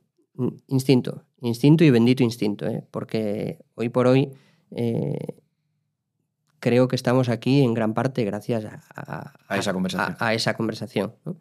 Porque esa conversación no solo me abrió en aquel momento eh, una pequeña ronda de, de- de- de capital poco más que semilla, era un poco más que semilla, pero era una ronda pequeñita porque realmente lo importante fue que este es un modelo que yo he seguido, que aprendí de él, ¿no? Eh, fue más cambiar equity por servicios que equity por dinero. Es decir, él aportó dinero, sí, pero luego me aportó eh, expertise, servicios, eh, todo ese pool de, tecnología que él tenía ya montado, y eso a nosotros nos dio un empuje de la hostia. luego, conforme íbamos creciendo y íbamos generando indicadores chulos, pues fueron viniendo el resto de, inversores, ¿no? que en la mayor parte de los casos eran también inversores suyos. Entonces, como confiaban en su forma de gestión, confiaban en, su, en, en esa visión tan, tan clara y tan inspiradora que él tiene siempre, eh, y él confiaba en mí, ¿no? pues era como, eh, eh, si tú confías en él, nosotros confiamos en él y vamos a, vamos a, a por ello. ¿no? Y, y ahí fuimos consiguiendo el pulmón económico que nos faltaba. Te hablo de un pulmón económico eh, superior al, al millón y medio casi de euros, que nos permitió pues, acelerar la máquina. ¿no? Acelerar la máquina en el sentido de, de grandes inversiones en, en digital. eh, Sobre todo, ¿a dónde se iba todo ese dinero? A programación y a marketing digital, ¿no? exacto. el, el- el 90%. ¿no? El 90% de ese dinero se iba a, a desarrollo, a poder ir rápido, porque al final tú estabas en un entorno que en cualquier momento podría salir un gran player de estos que tiene pulmón financiero para aburrir Y ganarte. y ganarte. eh, y luego a estrategia digital. A, a- Inbound, SEO, eh, efectivamente. email.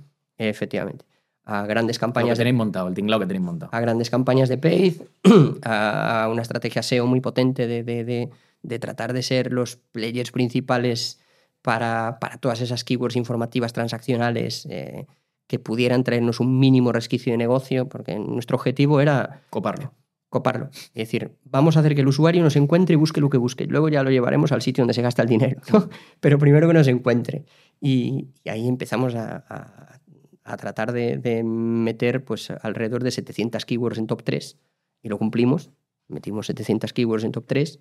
Y 700 keywords en top 3, pues claro, fíjate, al final a nosotros el, Y eso ha ido Eh, creciendo muchísimo. el 65-70% del orgánico, del, de la conversión nos viene por, por un origen orgánico. Y Pues esto, es eso. lo, esto es lo que nos diferencia de gente que tiene que tener la billetera abierta todo el año, que no quita que la tengamos nosotros también, pero, pero que tiene que tener la billetera abierta todo el año para conseguir, para conseguir resultados. ¿no? Ujú. Vosotros lo fuisteis haciendo al principio y luego bajasteis la inversión en paid para subirla Exacto. un poquito más en SEO porque al final... Fuimos equilibrando, efectivamente. Hasta hoy. Hasta hoy, sí. Después de eso, simplemente, bueno, simplemente eh, vinieron. Es rentable, ¿no? Hoy, eh, Pilgrim. Sí, ¿En sí, cuánto, sí. cuánto tardasteis en rentabilizar ese millón y medio? Es decir, en cubrir y devolver ese millón y medio, entre comillas, o en generar ese millón y medio y empezar a ganar dinero. Pues mira, Pilgrim tardó en alcanzar break-even tres años. Tres años. Estuvimos tres años. Esto es algo que la gente también tiene muy estigmatizado, de si una empresa a pérdidas sí, una empresa pérdidas no. Eh, yo voy a responder como buen gallego, ¿no? De- depende. Eh, nosotros tardamos tres años en alcanzar break-even, pero porque nuestro objetivo no ¿Qué es era break rentable. even para toda la gente que nos esté escuchando? Break-even es el punto de equilibrio, ¿no? En el momento en el que la empresa genera al menos para cumplir, para cubrir sus gastos y, Ujú. Tres y años. no- y no da pérdidas. Estuvisteis en déficit y a los tres años eh, ya estabais igual, ya para A empezar a ganar dinero. A partir de ahí empezamos a ganar dinero, exacto. Eh, ¿Por qué digo que, que muchas veces la estrategia tiene que ser gastar dinero y quemar dinero? Porque si tú quieres ser líder de un mercado, tienes que tratar de ir más rápido que el mercado. E ir más rápido que el mercado a que veces, los grandes. a veces implica quemar dinero. Y para eso, para eso están los inversores. No, no, no están, no están los inversores para que quemes su dinero, sino para darte ese aporte económico y ese pulmón que quizá tú no puedes permitirte estar tres años quemando pasta. Por muy bien que te vayan el resto de tus negocios, yo no puedo permitirme estar tres años quemando pasta, entre otras cosas porque igual me afecta a, a- a la salud mental Mm. pensar que llevo tres años quemando pasta. Sin embargo, hay gente que, que, que, que se mueve muy bien en este entorno, ¿no? que, que lleva ya muchos años invirtiendo en startups, que sabe perfectamente lo que, lo que implica tener una cartera de invertidas y que alguna va a tardar X años en alcanzar un break-even, otra no lo alcanzará nunca. Eh, pero es importante entender que sí, que muchas veces las startups tienen que estar años quemando dinero y yo, yo ahora lo entiendo también por, la, por aquellas en las que yo invierto. Ujú. Es decir, hay startups que tienen que estar años quemando dinero si queremos ir rápido, si queremos ganarle a los players que ya están ahí, que, que si ven ese gap que tú has visto eh, de la misma forma que tú lo has visto, igual son capaces de montarlo en, en una cuarta parte del tiempo que a ti te lleva. Y, y entonces la única forma de posicionarte ahí y llegar allí primero es, es gastando dinero a dolor. Aparte de Pilgrim, tenías tus otras empresas, la consultoría, la agencia, Correcto. que apoyaban este proyecto, nunca mejor dicho. Eh, antes de pasar a, a la siguiente, porque a lo mejor la, la- la gente que nos esté escuchando se piensa que esto acaba aquí, que va. Si tienes unos negocios que son incluso más curiosos que Pilgrim, ¿vale? Eh, vamos a regalar algo, ¿no? De Pilgrim, ¿no? Vamos a regalar Hacemos un concurso. Sí, hacemos un concurso. Al mejor comentario. Por supuesto, al mejor ¿Qué comentario. regalamos al mejor comentario durante las primeras 48 horas? ¿Dejamos dos días? Dejamos dos días. Vale, pues para todos los que nos estéis viendo, escuchando, Pilgrim va a regalar. Vamos, vamos a regalar una estancia de dos noches en Santiago de Compostela, donde termina el camino, con un acceso privado a las cubiertas de la catedral, que es maravilloso ver la ciudad desde allí arriba, y una cena en un restaurante con estrella Michelin. Creo que la ocasión lo merece. Vale, pues ahí está el regalo para el mejor comentario que seleccionará Pilgrim y lo anunciaremos justo eh, en YouTube, lo anunciaremos en el correo electrónico que lo dejáis aquí debajo, eh, os apuntáis y 48 horas damos. ¿no? 48 horas. sí. Sale el podcast y nada más salir, que saldrá un martes a la una de la tarde, pues 48 horas después, miércoles, el jueves a la una de la tarde terminará y daremos al ganador. Le llamaremos, nos pondremos en contacto y Pilgrim ya se ocupará de todo, ¿no? Correcto. Pasamos fase Pilgrim y luego te preguntaré, para que la gente se quede aquí, cuánto factura Pilgrim al año, porque es una barbaridad, ¿vale? Aparte de esto, tú sigues con más negocios, o sea, tú, tú no te aburres. Tenemos una, una prueba eh, a lo largo de hoteles del Camino de Santiago, ¿no? que al final es eh, Que también se aglutina a cientos de miles de personas. Exacto. Pero ahí fíjate que sí es eh, comportamiento de usuario, ¿no? Otra vez, o, o experiencia de usuario, si quieres llamarlo así. Porque tú piensas que un peregrino al final camina desde las 7, 8 de la mañana hasta la 1, 2 de la tarde. Cuando se va a descansar, agradece tener wifi. Entonces, eh, es una forma de permitirle al hotel monetizar su wifi, algo que no estaba monetizando, es un activo que ya tienes. Porque tú le pagas al hotel por obtener esos datos. Claro, nosotros no es solo que le paguemos por obtener esos datos, sino que lo que, lo que hacemos es buscar anunciantes para meterse en ese pool. Es decir, Qué guay. Bien, tú tienes un restaurante aquí a la vuelta de la esquina y el hotel no tiene restaurante. ¿Y si metemos en la wifi del hotel como una de las acciones Restaurante. el, el- el banner del restaurante con, con- diciendo que hay un menú del día o que tiene especialidad en parrilla de carne o en parrilla de pescados? Entonces, eh, ahí es donde ayudas mucho al usuario y tu partner está monetizando un activo que no, que no estaba monetizando porque lo, lo- El restaurante se está ofreciendo. lo estaba regalado. Y el restaurante, que es el partner de tu partner, se está beneficiando, ¿no? Con lo cual es una ecuación en la que ganan tres. Esta es otra de, de las muchas empresas que tienes. Eh, no sé si quieres mencionar alguna más, porque yo conozco varias. Eh, estas Sí, son un poco las que más me llaman la atención. Quizá habría que hacer eh, dentro de un- unos meses un segundo episodio del podcast con más cosas, porque tienes mucho que contar. Pero creo que podemos hablar de tu vehículo de inversión, ¿no? Sí, sin problema. Porque aparte de estas empresas y otras que tienes, creo que estas son las más llamativas y donde has ido explicando un montón de cosas, como una masterclass de cómo montar negocios, de cómo hacerle marketing digital efectivo, has hablado del momento y no solo del momento que se te ha pasado el momento, sino también has hablado de que estabas... eh, te habías, el momento aún no había llegado y tú estabas antes que el momento. O sea, cuidado. Tiene que ser el momento concreto. Entonces, aparte de todo esto y de gestionar todas estas empresas, de tener un montón de gente, tienes un vehículo de inversión. Háblame de esto. Sí, eh, desde hace unos años trato de, de- replicar un poco el modelo que, que- que yo viví en su día, el de, cambiar equity por servicios, o tengo la suerte al final de estar en, cuatro o cinco de las aceleradoras más grandes del mundo a nivel startup, una en Boston, una en Silicon Valley, eh, una en Colombia, otra en Perú, al final en Latinoamérica hay grandes aceleradoras de, de, de startups. Y tú estás en las mejores. Y yo estoy en las, en las cinco o seis mejores y al final ves muchos proyectos al final de año. ¿no? Entonces, mm, joder, yo me di cuenta de por qué a la par que apoyo a estos proyectos, eh, no voy tomando participación en algunos que, que detecto más que que necesiten grandes sumas de dinero, eh, necesitan eso, esa figura de, de- de alguien que les enseñe, mira, mejor que por ahí no vayas porque tienes este riesgo, este y este que tú no habías identificado. ¿no? Y al final esto es una, una tarea importante que creo que tenemos mm, lo que más mm, a nivel macro se llaman los business angels. Yo todavía no me considero un business angel porque, porque no tengo una cartera de inversión enorme, pero sí que, sí que fui empezando a hacer ese modelo. Y al final, pues bueno, he empezado a ir detectando que, que- que en este mundo eh, hay mucha gente que vive vidas de mentira y eso se traslada en las startups, ¿no? Hay muchas startups de mentira, muchas startups superficiales. ¿Qué quiere decir eso?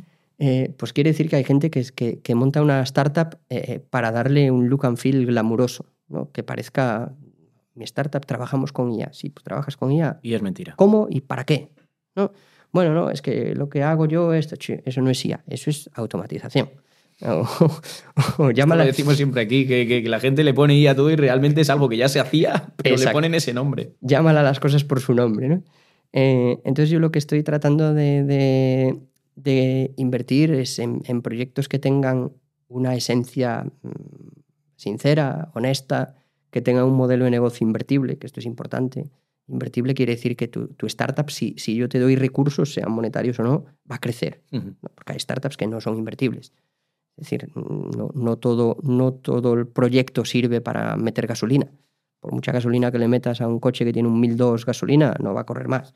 Eh, sin embargo, hay, hay otros proyectos que, que- que tú le inyectas eh, pues, mm, recurso humano o le inyectas presupuesto para invertir en marketing o, o- alineas un poco el go-to-market de cómo hay que salir al mercado, en qué momento y, y con qué comunicación, eh, claro, son proyectos que consiguen escalar, escalar muy pronto. ¿no?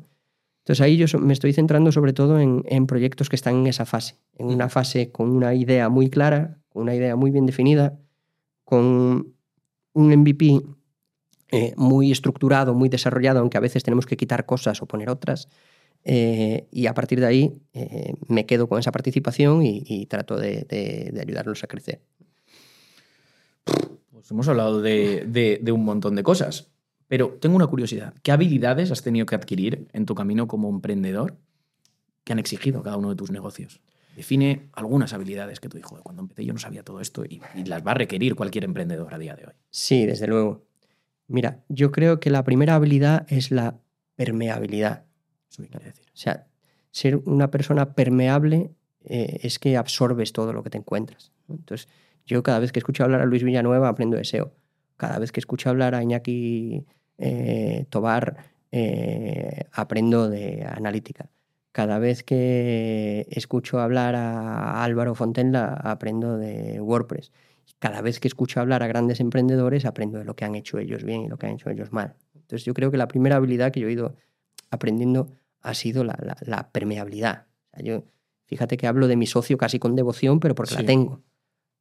Vale, eh, eh, y creo que es importante tener referentes. Esto es algo que yo he aprendido también. Creo que es importante tener referentes que, te ayuden a, estar eh, calmado, que te aterricen, que te den alas cuando tengas una idea de bombero que, pueda ser ejecutable, pero que, te digan que no cuando es una idea de olla de la hostia también, ¿no? Entonces creo que, creo que la permeabilidad es una, una importante. Otra importante es la comunicación. O sea, yo creo que todo buen emprendedor tiene que ser un gran comunicador. Me parece importantísimo. Esto no quita sobreexponerse. Empezábamos el podcast diciendo que yo odio exponerme, no me gusta nada. Es el primer podcast, ¿no? Así estás. Sí, sí, yo eh, trato de ir solo a donde grandes amigos me llaman y, sé que quieren de buena gana que, esté ahí y por eso cada vez pues, voy a menos congresos, a menos, a menos cosas porque no, no, no, me gusta, no me siento cómodo y para no sentirme cómodo yo me gusta disfrutar con lo que hago. De hecho, para que la gente sepa que es verdad, llevamos cuántos, seis meses para que vengas pues y, ya nos conocemos. Yo he estado en tus oficinas, hemos comido, hemos cenado, o sea que ya nos conocemos de hace un montón. Eres profesor también de aquí de, de Web Academy y aún así ha costado. ¿eh? Sí, sí, ha costado, pero por eso, porque no me, no me, no me, gusta, no me gusta exponerme, no me siento cómodo. Eh, pero bueno, me, gusta estar aquí donde estoy porque me siento en casa y, con, buena gente siempre es un placer estar. Pero aunque a uno no le guste exponerse, tiene que ser un gran comunicador, porque la comunicación eh, también está fuera de los grandes alcances. Cuando tú hablas con, un posible partner, cuando tú quieres transmitir a tu equipo eh, objetivos, visiones, valores, cuando tú hablas con un potencial inversor, creo que la, comunicación es importantísima. Y luego he adquirido un montón de dotes de liderazgo que yo no tenía.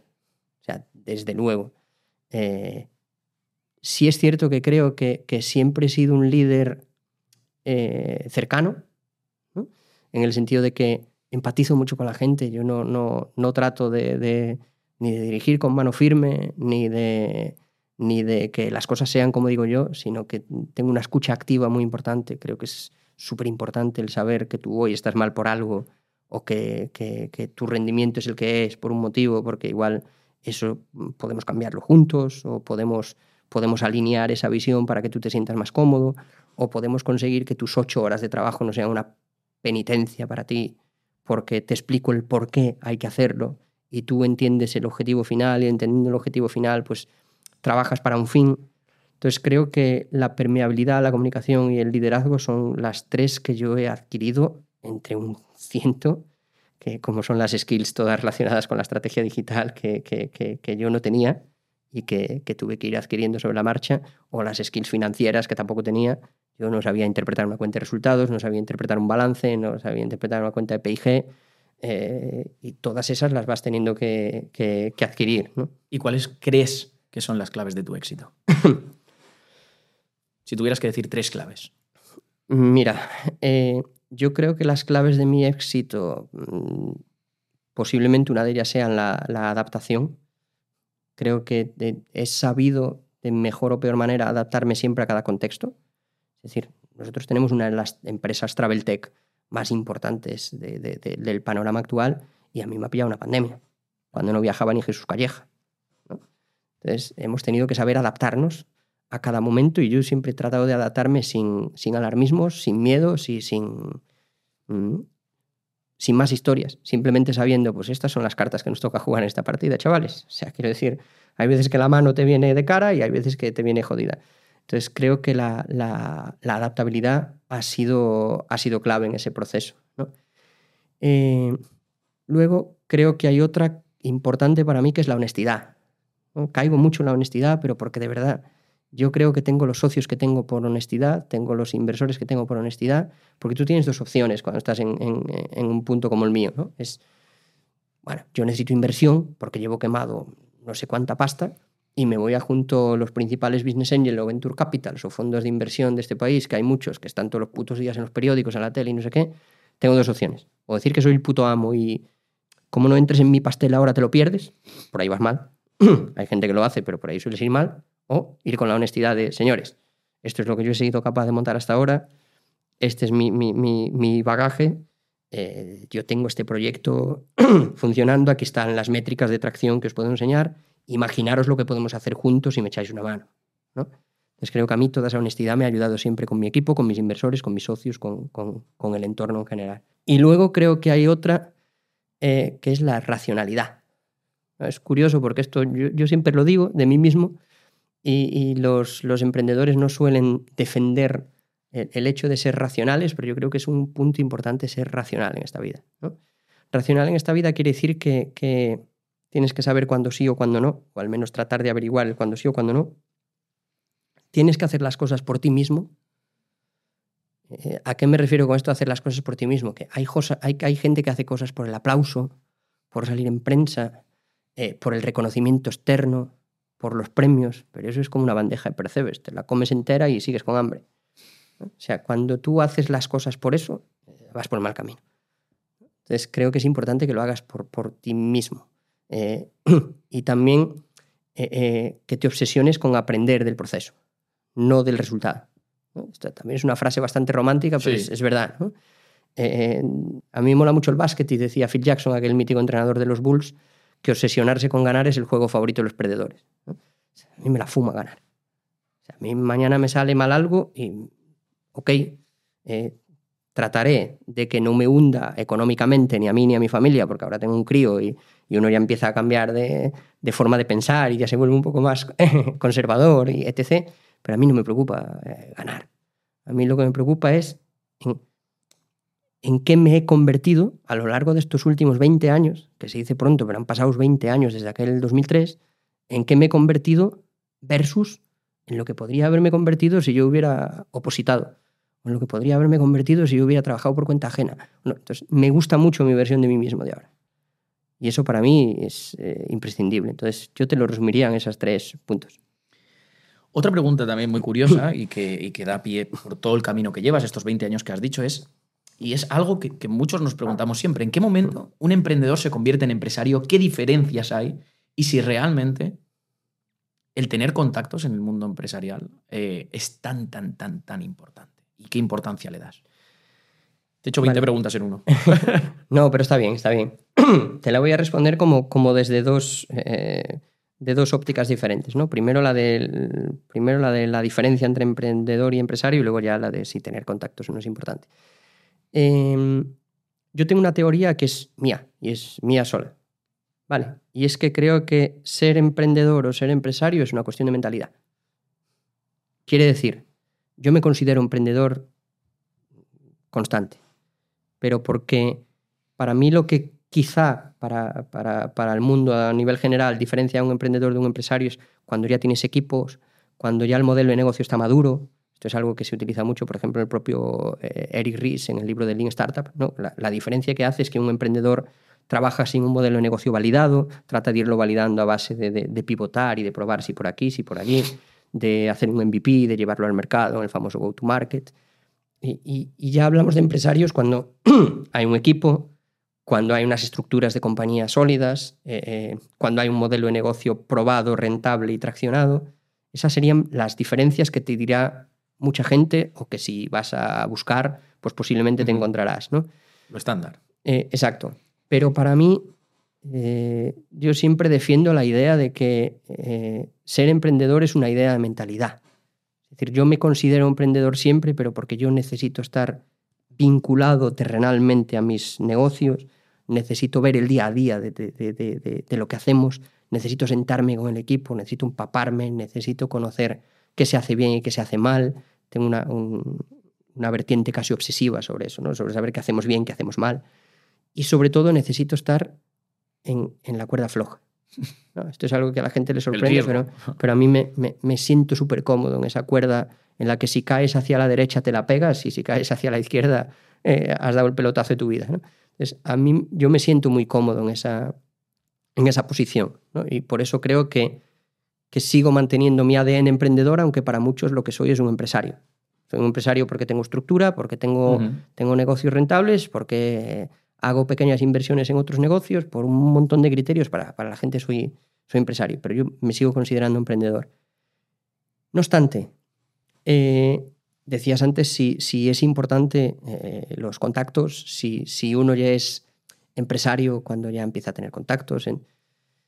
Sí, hay mucha gente que cree que los contactos son tremendamente importantes, que cree que la posición es importante. Esto de la posición a mí me lo explicaron hace años y, es eh, pura verdad. O sea, quiero decir, hay por ahí una frase que ronda que dice que el dinero llama al dinero. Sí. Es cierto. Es decir, si yo tengo que montar algo mañana, pues posiblemente me voy a junto a otro emprendedor y no a junto a alguien que no conozco. Con lo cual, no deja de ser una variable de que dinero llama dinero. Porque nos estamos atrayendo mutuamente yo y otra persona que está en una posición similar a la mía. Eh, creo que tener contactos es súper importante por dos factores. El primero, eh, abren puertas que tú solo serías incapaz de abrir. cuando uno tiene determinados contactos, eres capaz de abrir determinadas puertas que, a uno solo le costaría muchísimo, muchísimo. Y luego, eh, porque en este viaje, en esta carrera de fondo que supone ser, ser emprendedor y montar diferentes startups y demás, tú vas dando pequeños pasos, vas subiendo escalones. Nunca es una línea recta. Hay por ahí mil, mil, mil ilustraciones gráficas de cómo es la vida de un emprendedor, pero eh, eh, yo, yo prefiero pintarla como una escalerita en la que tú vas dando peldaños a base de currar como un desgraciado, a base de tener eh, suerte, a base de estar en el momento adecuado, en el punto adecuado, a base de identificar una necesidad, a base de muchas cosas. Pero hay un escalón de repente que es la hostia grande. Y en ese escalón, como alguien de los que está arriba no te tiene una cuerda, te puedes estar 10 años para subir. Entonces, eh, para mí ahí es donde son importantes los contactos.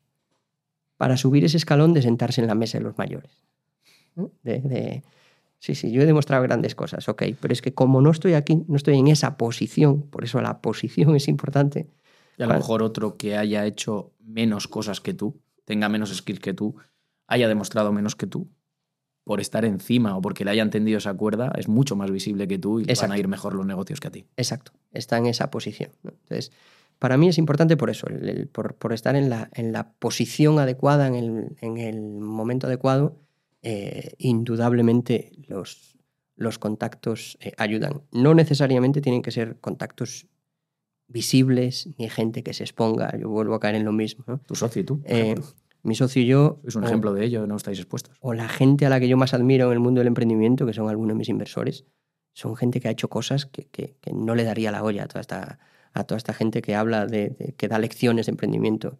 Eh, cuando de repente conoces a, a, determinados emprendedores que juegan en ligas que, que, no se conocen porque están, están a lo suyo, que es hacer negocios eh, eh, de una forma muy discreta, apoyar a otros a hacer negocios, que para mí todavía es lo más, lo más bonito o lo más mágico. Sí, sí. Como gente que está en esos niveles es capaz de bajar a ayudarle a un tío como yo a, que yo crezca para llegar algún día a poder, ojalá, ser como, como ellos. ¿no? Entonces, creo que es, eh, es importante relacionarse con, con, gente, rodearse de gente, tener referentes y tratar de, de hacer ese pool de contactos. Siguiendo con la pregunta de los contactos, ¿Crees que en el mundo, porque antes te he escuchado decir, yo he tenido mucha suerte, ¿crees que en el mundo de los negocios para tener éxito necesitas tener suerte? ¿O qué porcentaje de suerte crees que existe? ¿O que no hay suerte? Yo creo que sí hay suerte. Yo soy un tío que cree mucho en la suerte. Lo que pasa es que también creo en la ley de la atracción, en eso que llaman la ley de la atracción. ¿Qué quiere decir esto? Que lo que quiere decir es que si tú consideras que eh, yo voy a llegar a esto, tú haces acciones intermedias para llegar a eso. Y las haces con una predisposición mayor que pueda tener alguien que, que duda Aquí la duda eh, es peligrosa.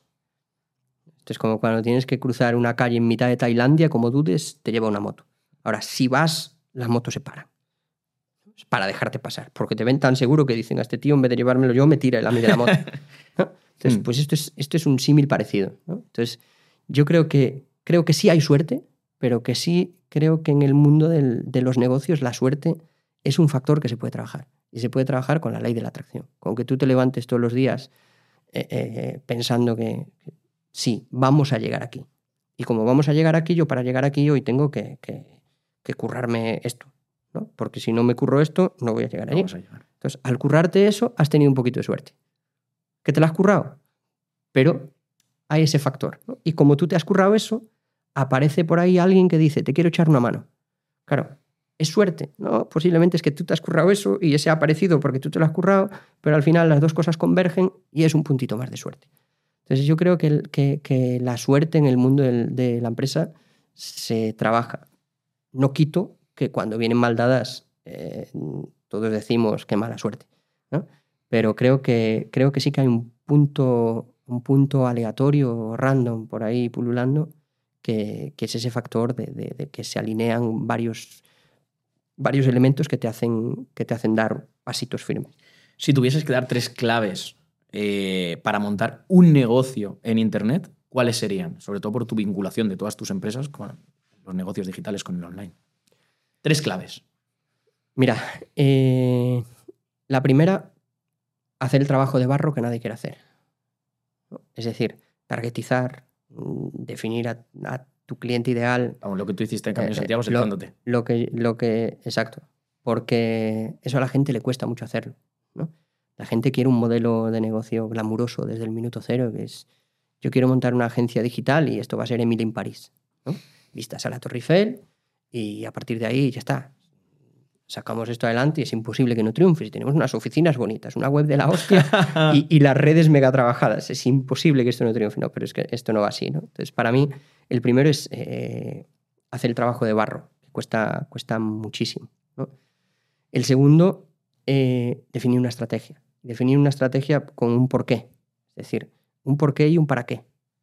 Eh, ¿Tiene sentido que, que el modelo de negocio que estás montando lo hagas como lo estás haciendo? Es decir, eh, ¿es necesario un marketplace? ¿Es necesario un e-commerce? ¿O deberías de jugar con un player que ya lo está haciendo bien y eh, hacer afiliación? ¿no? Porque igual te vas a pelear con uno en vez de poder jugar con él. ¿no? Entonces, definir ese, ese por qué y, para qué. Y luego la, la tercera, que para mí es imprescindible y esto es mi dogma del día a día, es eh, mídelo todo y analízalo todo, pero yo a esto le sumo rápido. Si tú estás comprando, yo hay semanas que pago leads a 45 pavos en países de no sé dónde, claro. Si estoy una semana pagando leads a 45 pavos sin enterarme de que esa semana no me están convirtiendo por lo que sea, porque claro, en negocios como el turismo hay coyunturas como el tiempo, Sí. ¿no? muy importantes. Hay otros negocios como no sé, las telcos o los seguros, que hay una linealidad temporal, que puede haber determinados despuntes por lo que sea, por ofertas Black Friday, por, por campañas Navidad, por, por inicio de curso, entonces los mm, alumnos o los estudiantes necesitan wifi, Mm. eh, pero es mucho más lineal. Eh, nosotros en, en negocios como el travel, como te digo, como no tengas muy medido y de forma muy rápida eh, que lo que estás haciendo funciona, puedes quemar un presupuesto bestial en cinco días Sí. y cuando te des cuenta la hostia ya la has llevado. ¿no? Entonces para mí quizás serían esos tres. Vamos con el turno de preguntas rápidas. Eh, cuéntanos la anécdota más loca que hayas vivido en estos 20 años que llevas como emprendedor, como empresario, como inversor, etcétera, etcétera. Una anécdota. Bueno, la anécdota más loca quizás sea eh, al principio cuando, cuando nos ofrecieron ese, ese millón de euros de inversión sin conocernos. Todo esto vino porque a mí me invitaron a, a hacer un pitch sobre, sobre mis proyectos en una aceleradora que era una cooperación transfronteriza entre Galicia y Portugal. Y de repente un personaje se levantó del público y empezó a, empezó a preguntar sobre toda la tecnología de la que yo estaba hablando. Yo estaba hablando de un stack Min, que es un stack de programación con Mongo, Express, Angular, Node, etc. Y el por qué usaba bases de datos eh, relacionales o no relacionales, según en qué caso, porque estaba respondiendo. Algo muy friki. Exacto, a- algo muy friki. Ahora la gente, mucha gente que nos esté escuchando a lo Sí. mejor se pierde ahí en eso. algo muy friki sobre bases de datos y el por qué había escogido esa tecnología y, y no sé qué. Eh, y de repente se levantó un tío del público eh, y dijo, ¿queréis dejar de hacerle preguntas a este chaval? Y la gente se, se dieron pensar que era mi padre o un familiar mío o algo, decir, por- porque claro, esta ya era como la décima pregunta que respondía. Era como que la gente trataba de hacerme preguntas para ver si iban a pillar. Ah, hostia, ¿Sabes? Claro. La, la gente llevaba ya... Querían pillarte, no, ocho- querían no se interesaban por tu negocio, sino lo que querían era a Eh, ver dónde está el fallo. Exacto. Y se, supone, se supone que el pool que yo tenía delante era un pool de inversores. ¿no? Entonces de repente se, se, se levantó este hombre y dijo, eh, ¿queréis dejar de hacerle preguntas al chaval? ¿Cuántos de aquí tenéis dos millones de euros para invertir? Y Dios levantó la mano y el tío dijo, pues yo sí. Así que si soy el único con capacidad financiera para invertir, sería, debería ser el único que hiciera preguntas. Se sentó, el auditorio se quedó volado, tal cual, nos quedamos todos a cuadros Yo, yo Tú no conocías a ese señor de nada. No conocía a ese señor absolutamente de nada. ¿Y tú cómo te Eh, quedaste? eh, yo me quedé a cuadros. Dije yo, pero ¿quién es, quién es ese hombre? Y, y que se ha sacado así la, la esta encima de la mesa y me, me dejó voladísimo. Fue una anécdota muy y curiosa. luego fue el que invirtió el millón de euros. muy curiosa. No, Ah, vale, fue otro. fue, luego fue otro el, Vale, que, vale. el que nos hizo la propuesta del millón de euros. Sí. Bueno, pues eh, un libro que te inspire, una película que te inspire y alguien a quien admires. Vale, ¿Y por qué?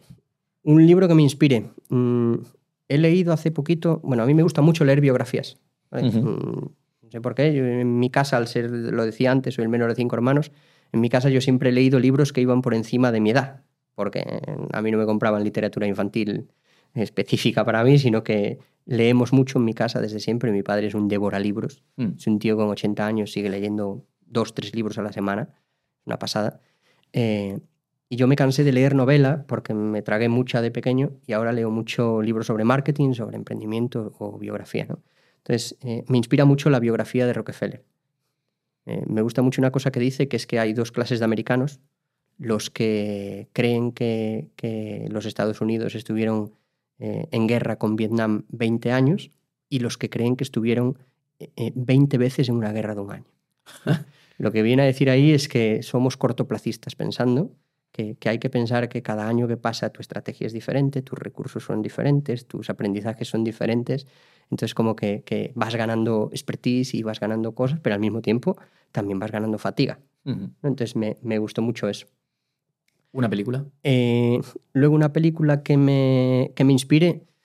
mm, no tengo ninguna película en concreto que, que- que me haya hecho un bluff en la, en la cabeza, pero sí me gusta mucho ver un par de veces por año la red social.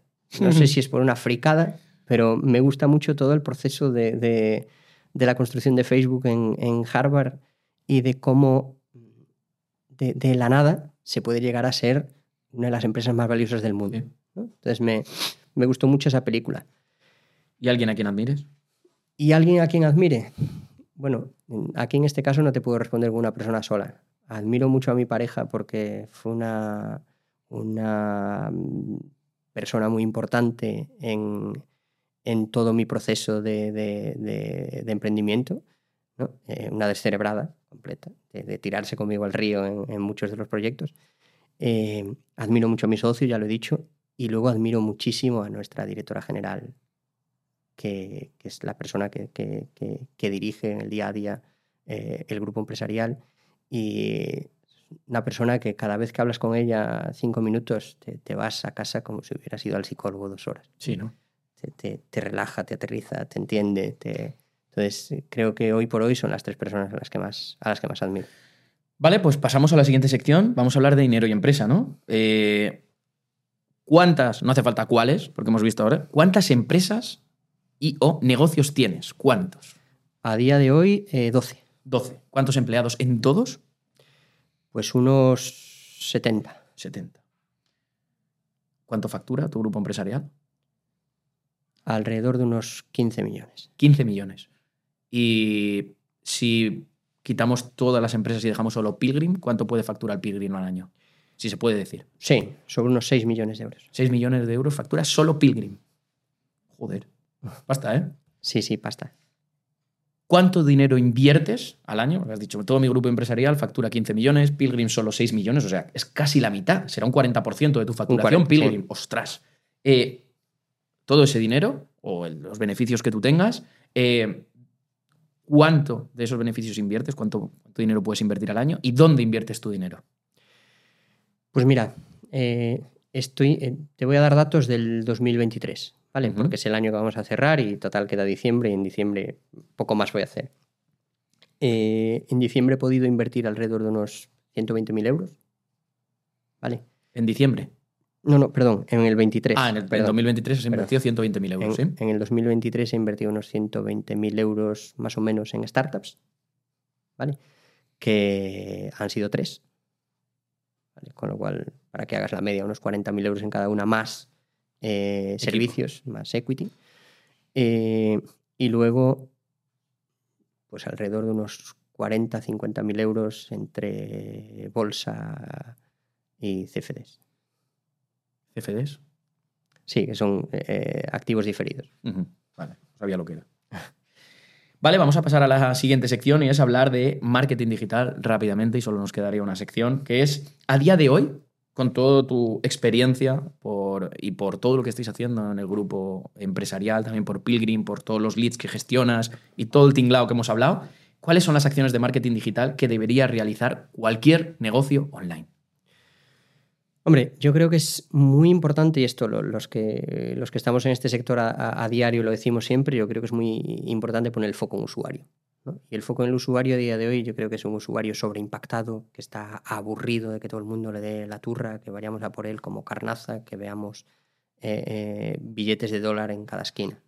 Entonces, para mí lo imprescindible que alguien debe de hacer es definir, eh, definir una estrategia inbound correcta, lo que nosotros hemos hecho. Eso es largo placista, realmente. Es, es una, sí, una estrategia muy largo plazista. Hay que defenderla a nivel corto plazo con otro tipo de estrategias más push, porque necesitamos ingresar pasta, por supuesto.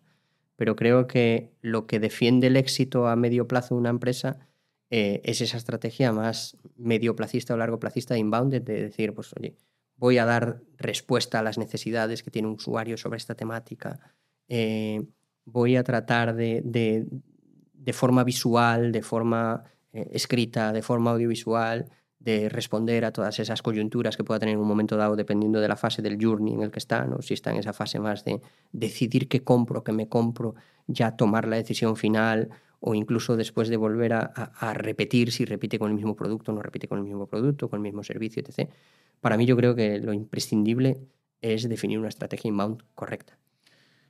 ¿Qué es lo que mejor a ti te ha funcionado? ¿Qué Que era la que- siguiente pregunta. Eh, Correcto. Ahora, ¿cuál crees que es la clave, una clave, para que la estrategia de marketing digital que has establecido funcione?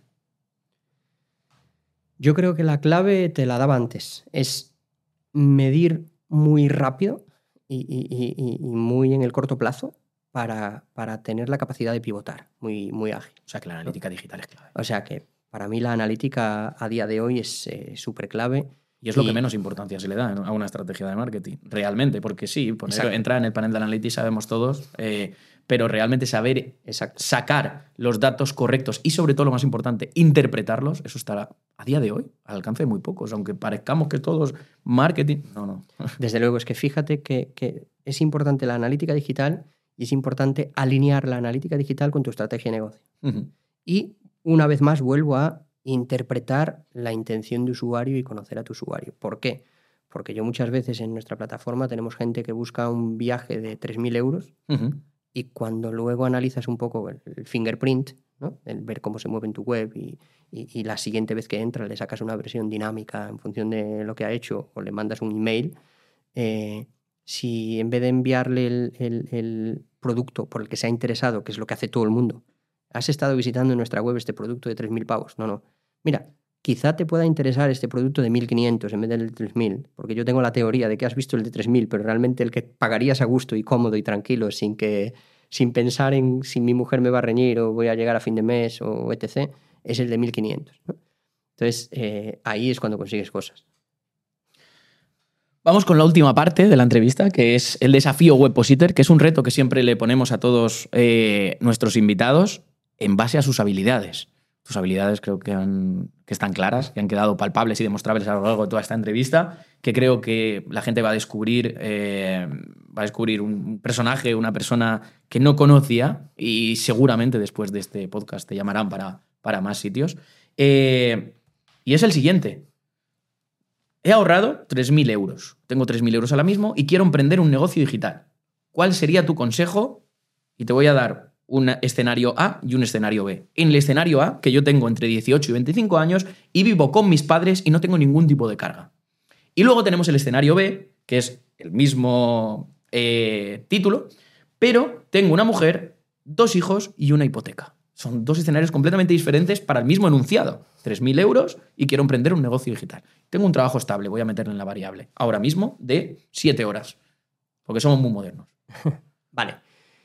Eh, primer escenario. eh, el escenario de esa persona más joven con mucho más margen a fracasar. ¿no? Es, es curioso decirlo así, pero bueno, por, por por el escenario que me pintas, mm, quizá una persona con más margen a fracasar, eh, yo creo que tiene que tener menos recelo a probar cosas, ¿no? Pero tiene 3.000 euros para gastar. ¿eh? Sí, tiene 3.000 euros, que es muy poquita cosa. ¿no? Entonces, cuando solamente hay 3.000 euros, eh, yo... Pero cuesta ahorrarlos, ¿eh? perdona que te corte, cuesta ahorrarlos cuando estás dentro de lo que es el, el escenario de, de, de, la persona que trabaja en una empresa, etcétera, etcétera, con los salarios que hay hoy día, etcétera. Desde luego. Eh, lo primero es que hoy por hoy, con 3.000 euros para montar un negocio digital, se consigue más bien poco. ¿no? Entonces, eso partimos de esa premisa de que, de que el escenario es complicado. Dicho esto, eh, en el primero de los escenarios yo le recomendaría eh, adquirir una serie de, de, de, skills para ser capaz de montar una, una, landing page e ir a un negocio de CPL para, para grandes sectores. Que Coste por lead. Sí. Adquirir correos electrónicos para gente que nos esté escuchando. Un negocio de adquirir potenciales clientes para negocios de gran volumen, eh, pero menos competidos. Es decir, Como por ejemplo? Eh, no ir a jugar a, a, fontaneros o a cerrajeros o a electricistas, tampoco ir a jugar a telcos ni bancos, sino que ir a jugar a, a sectores que estén transformándose digitalmente y que estén apostando ahora por la digitalización, como puede ser el sector pues, eh, renovables, placas solares eh, o reformas incluso. Uh -huh. ¿no? Creo que ahí podrían estirarse un poco esos 3.000 euros eh, pero siempre con mucha cautela. Porque, pero adquiriendo previamente ciertas habilidades adquiriendo, que te permitan exacto, hacer tú ese trabajo. Exacto, porque si no partimos de la base de o sea, que... si yo hago ese trabajo, ¿en qué invierto el dinero? Entonces? Eh, yo ese, trabajo, es, eh, ese dinero lo invertiría en posicionamiento web uh -huh. y en unas campañas de paid de activación inicial para conseguir awareness. O sea, si claro. yo también hago el SEO, tendría que ser para paid. Exacto. Vale. Eh, ese es mi, mi consejo.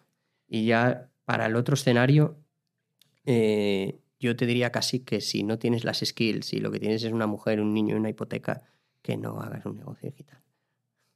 Seguramente te habrán dado muchas respuestas a esta pregunta, pero a mí me toca ser un poco la, la, el poli malo. ¿no? ¿no? pero como está tan de moda ahora, eh, monta tu negocio digital y hazte rico en tres pasos, pues está no. bien que alguien con 20 años de experiencia que ha pasado por muchísimo más que toda esta gente que está en redes sociales vendiendo motos, eh, de una respuesta coherente basada en la experiencia y en la racionalidad, ¿no? Desde luego, es que para mí ahí es donde entra el factor racional. O sea, uh -huh. yo, yo no, no, no, soy un emprendedor que se levanta a las cinco y media para meditar como Jeff Bezos y organizar mi día. Que te metes en una piscina de hielo, sí, ¿no? Ni, no me meto en una piscina de hielo, ni luego entreno viendo vídeos de yados, ni, ni después creo una newsletter para decirte cómo hacer automatizaciones y generar negocios digitales que uh -huh. te den 2.000 euros al día ni, ni, ni hago prompts para ChatGPT. O sea, uh -huh. yo soy racional.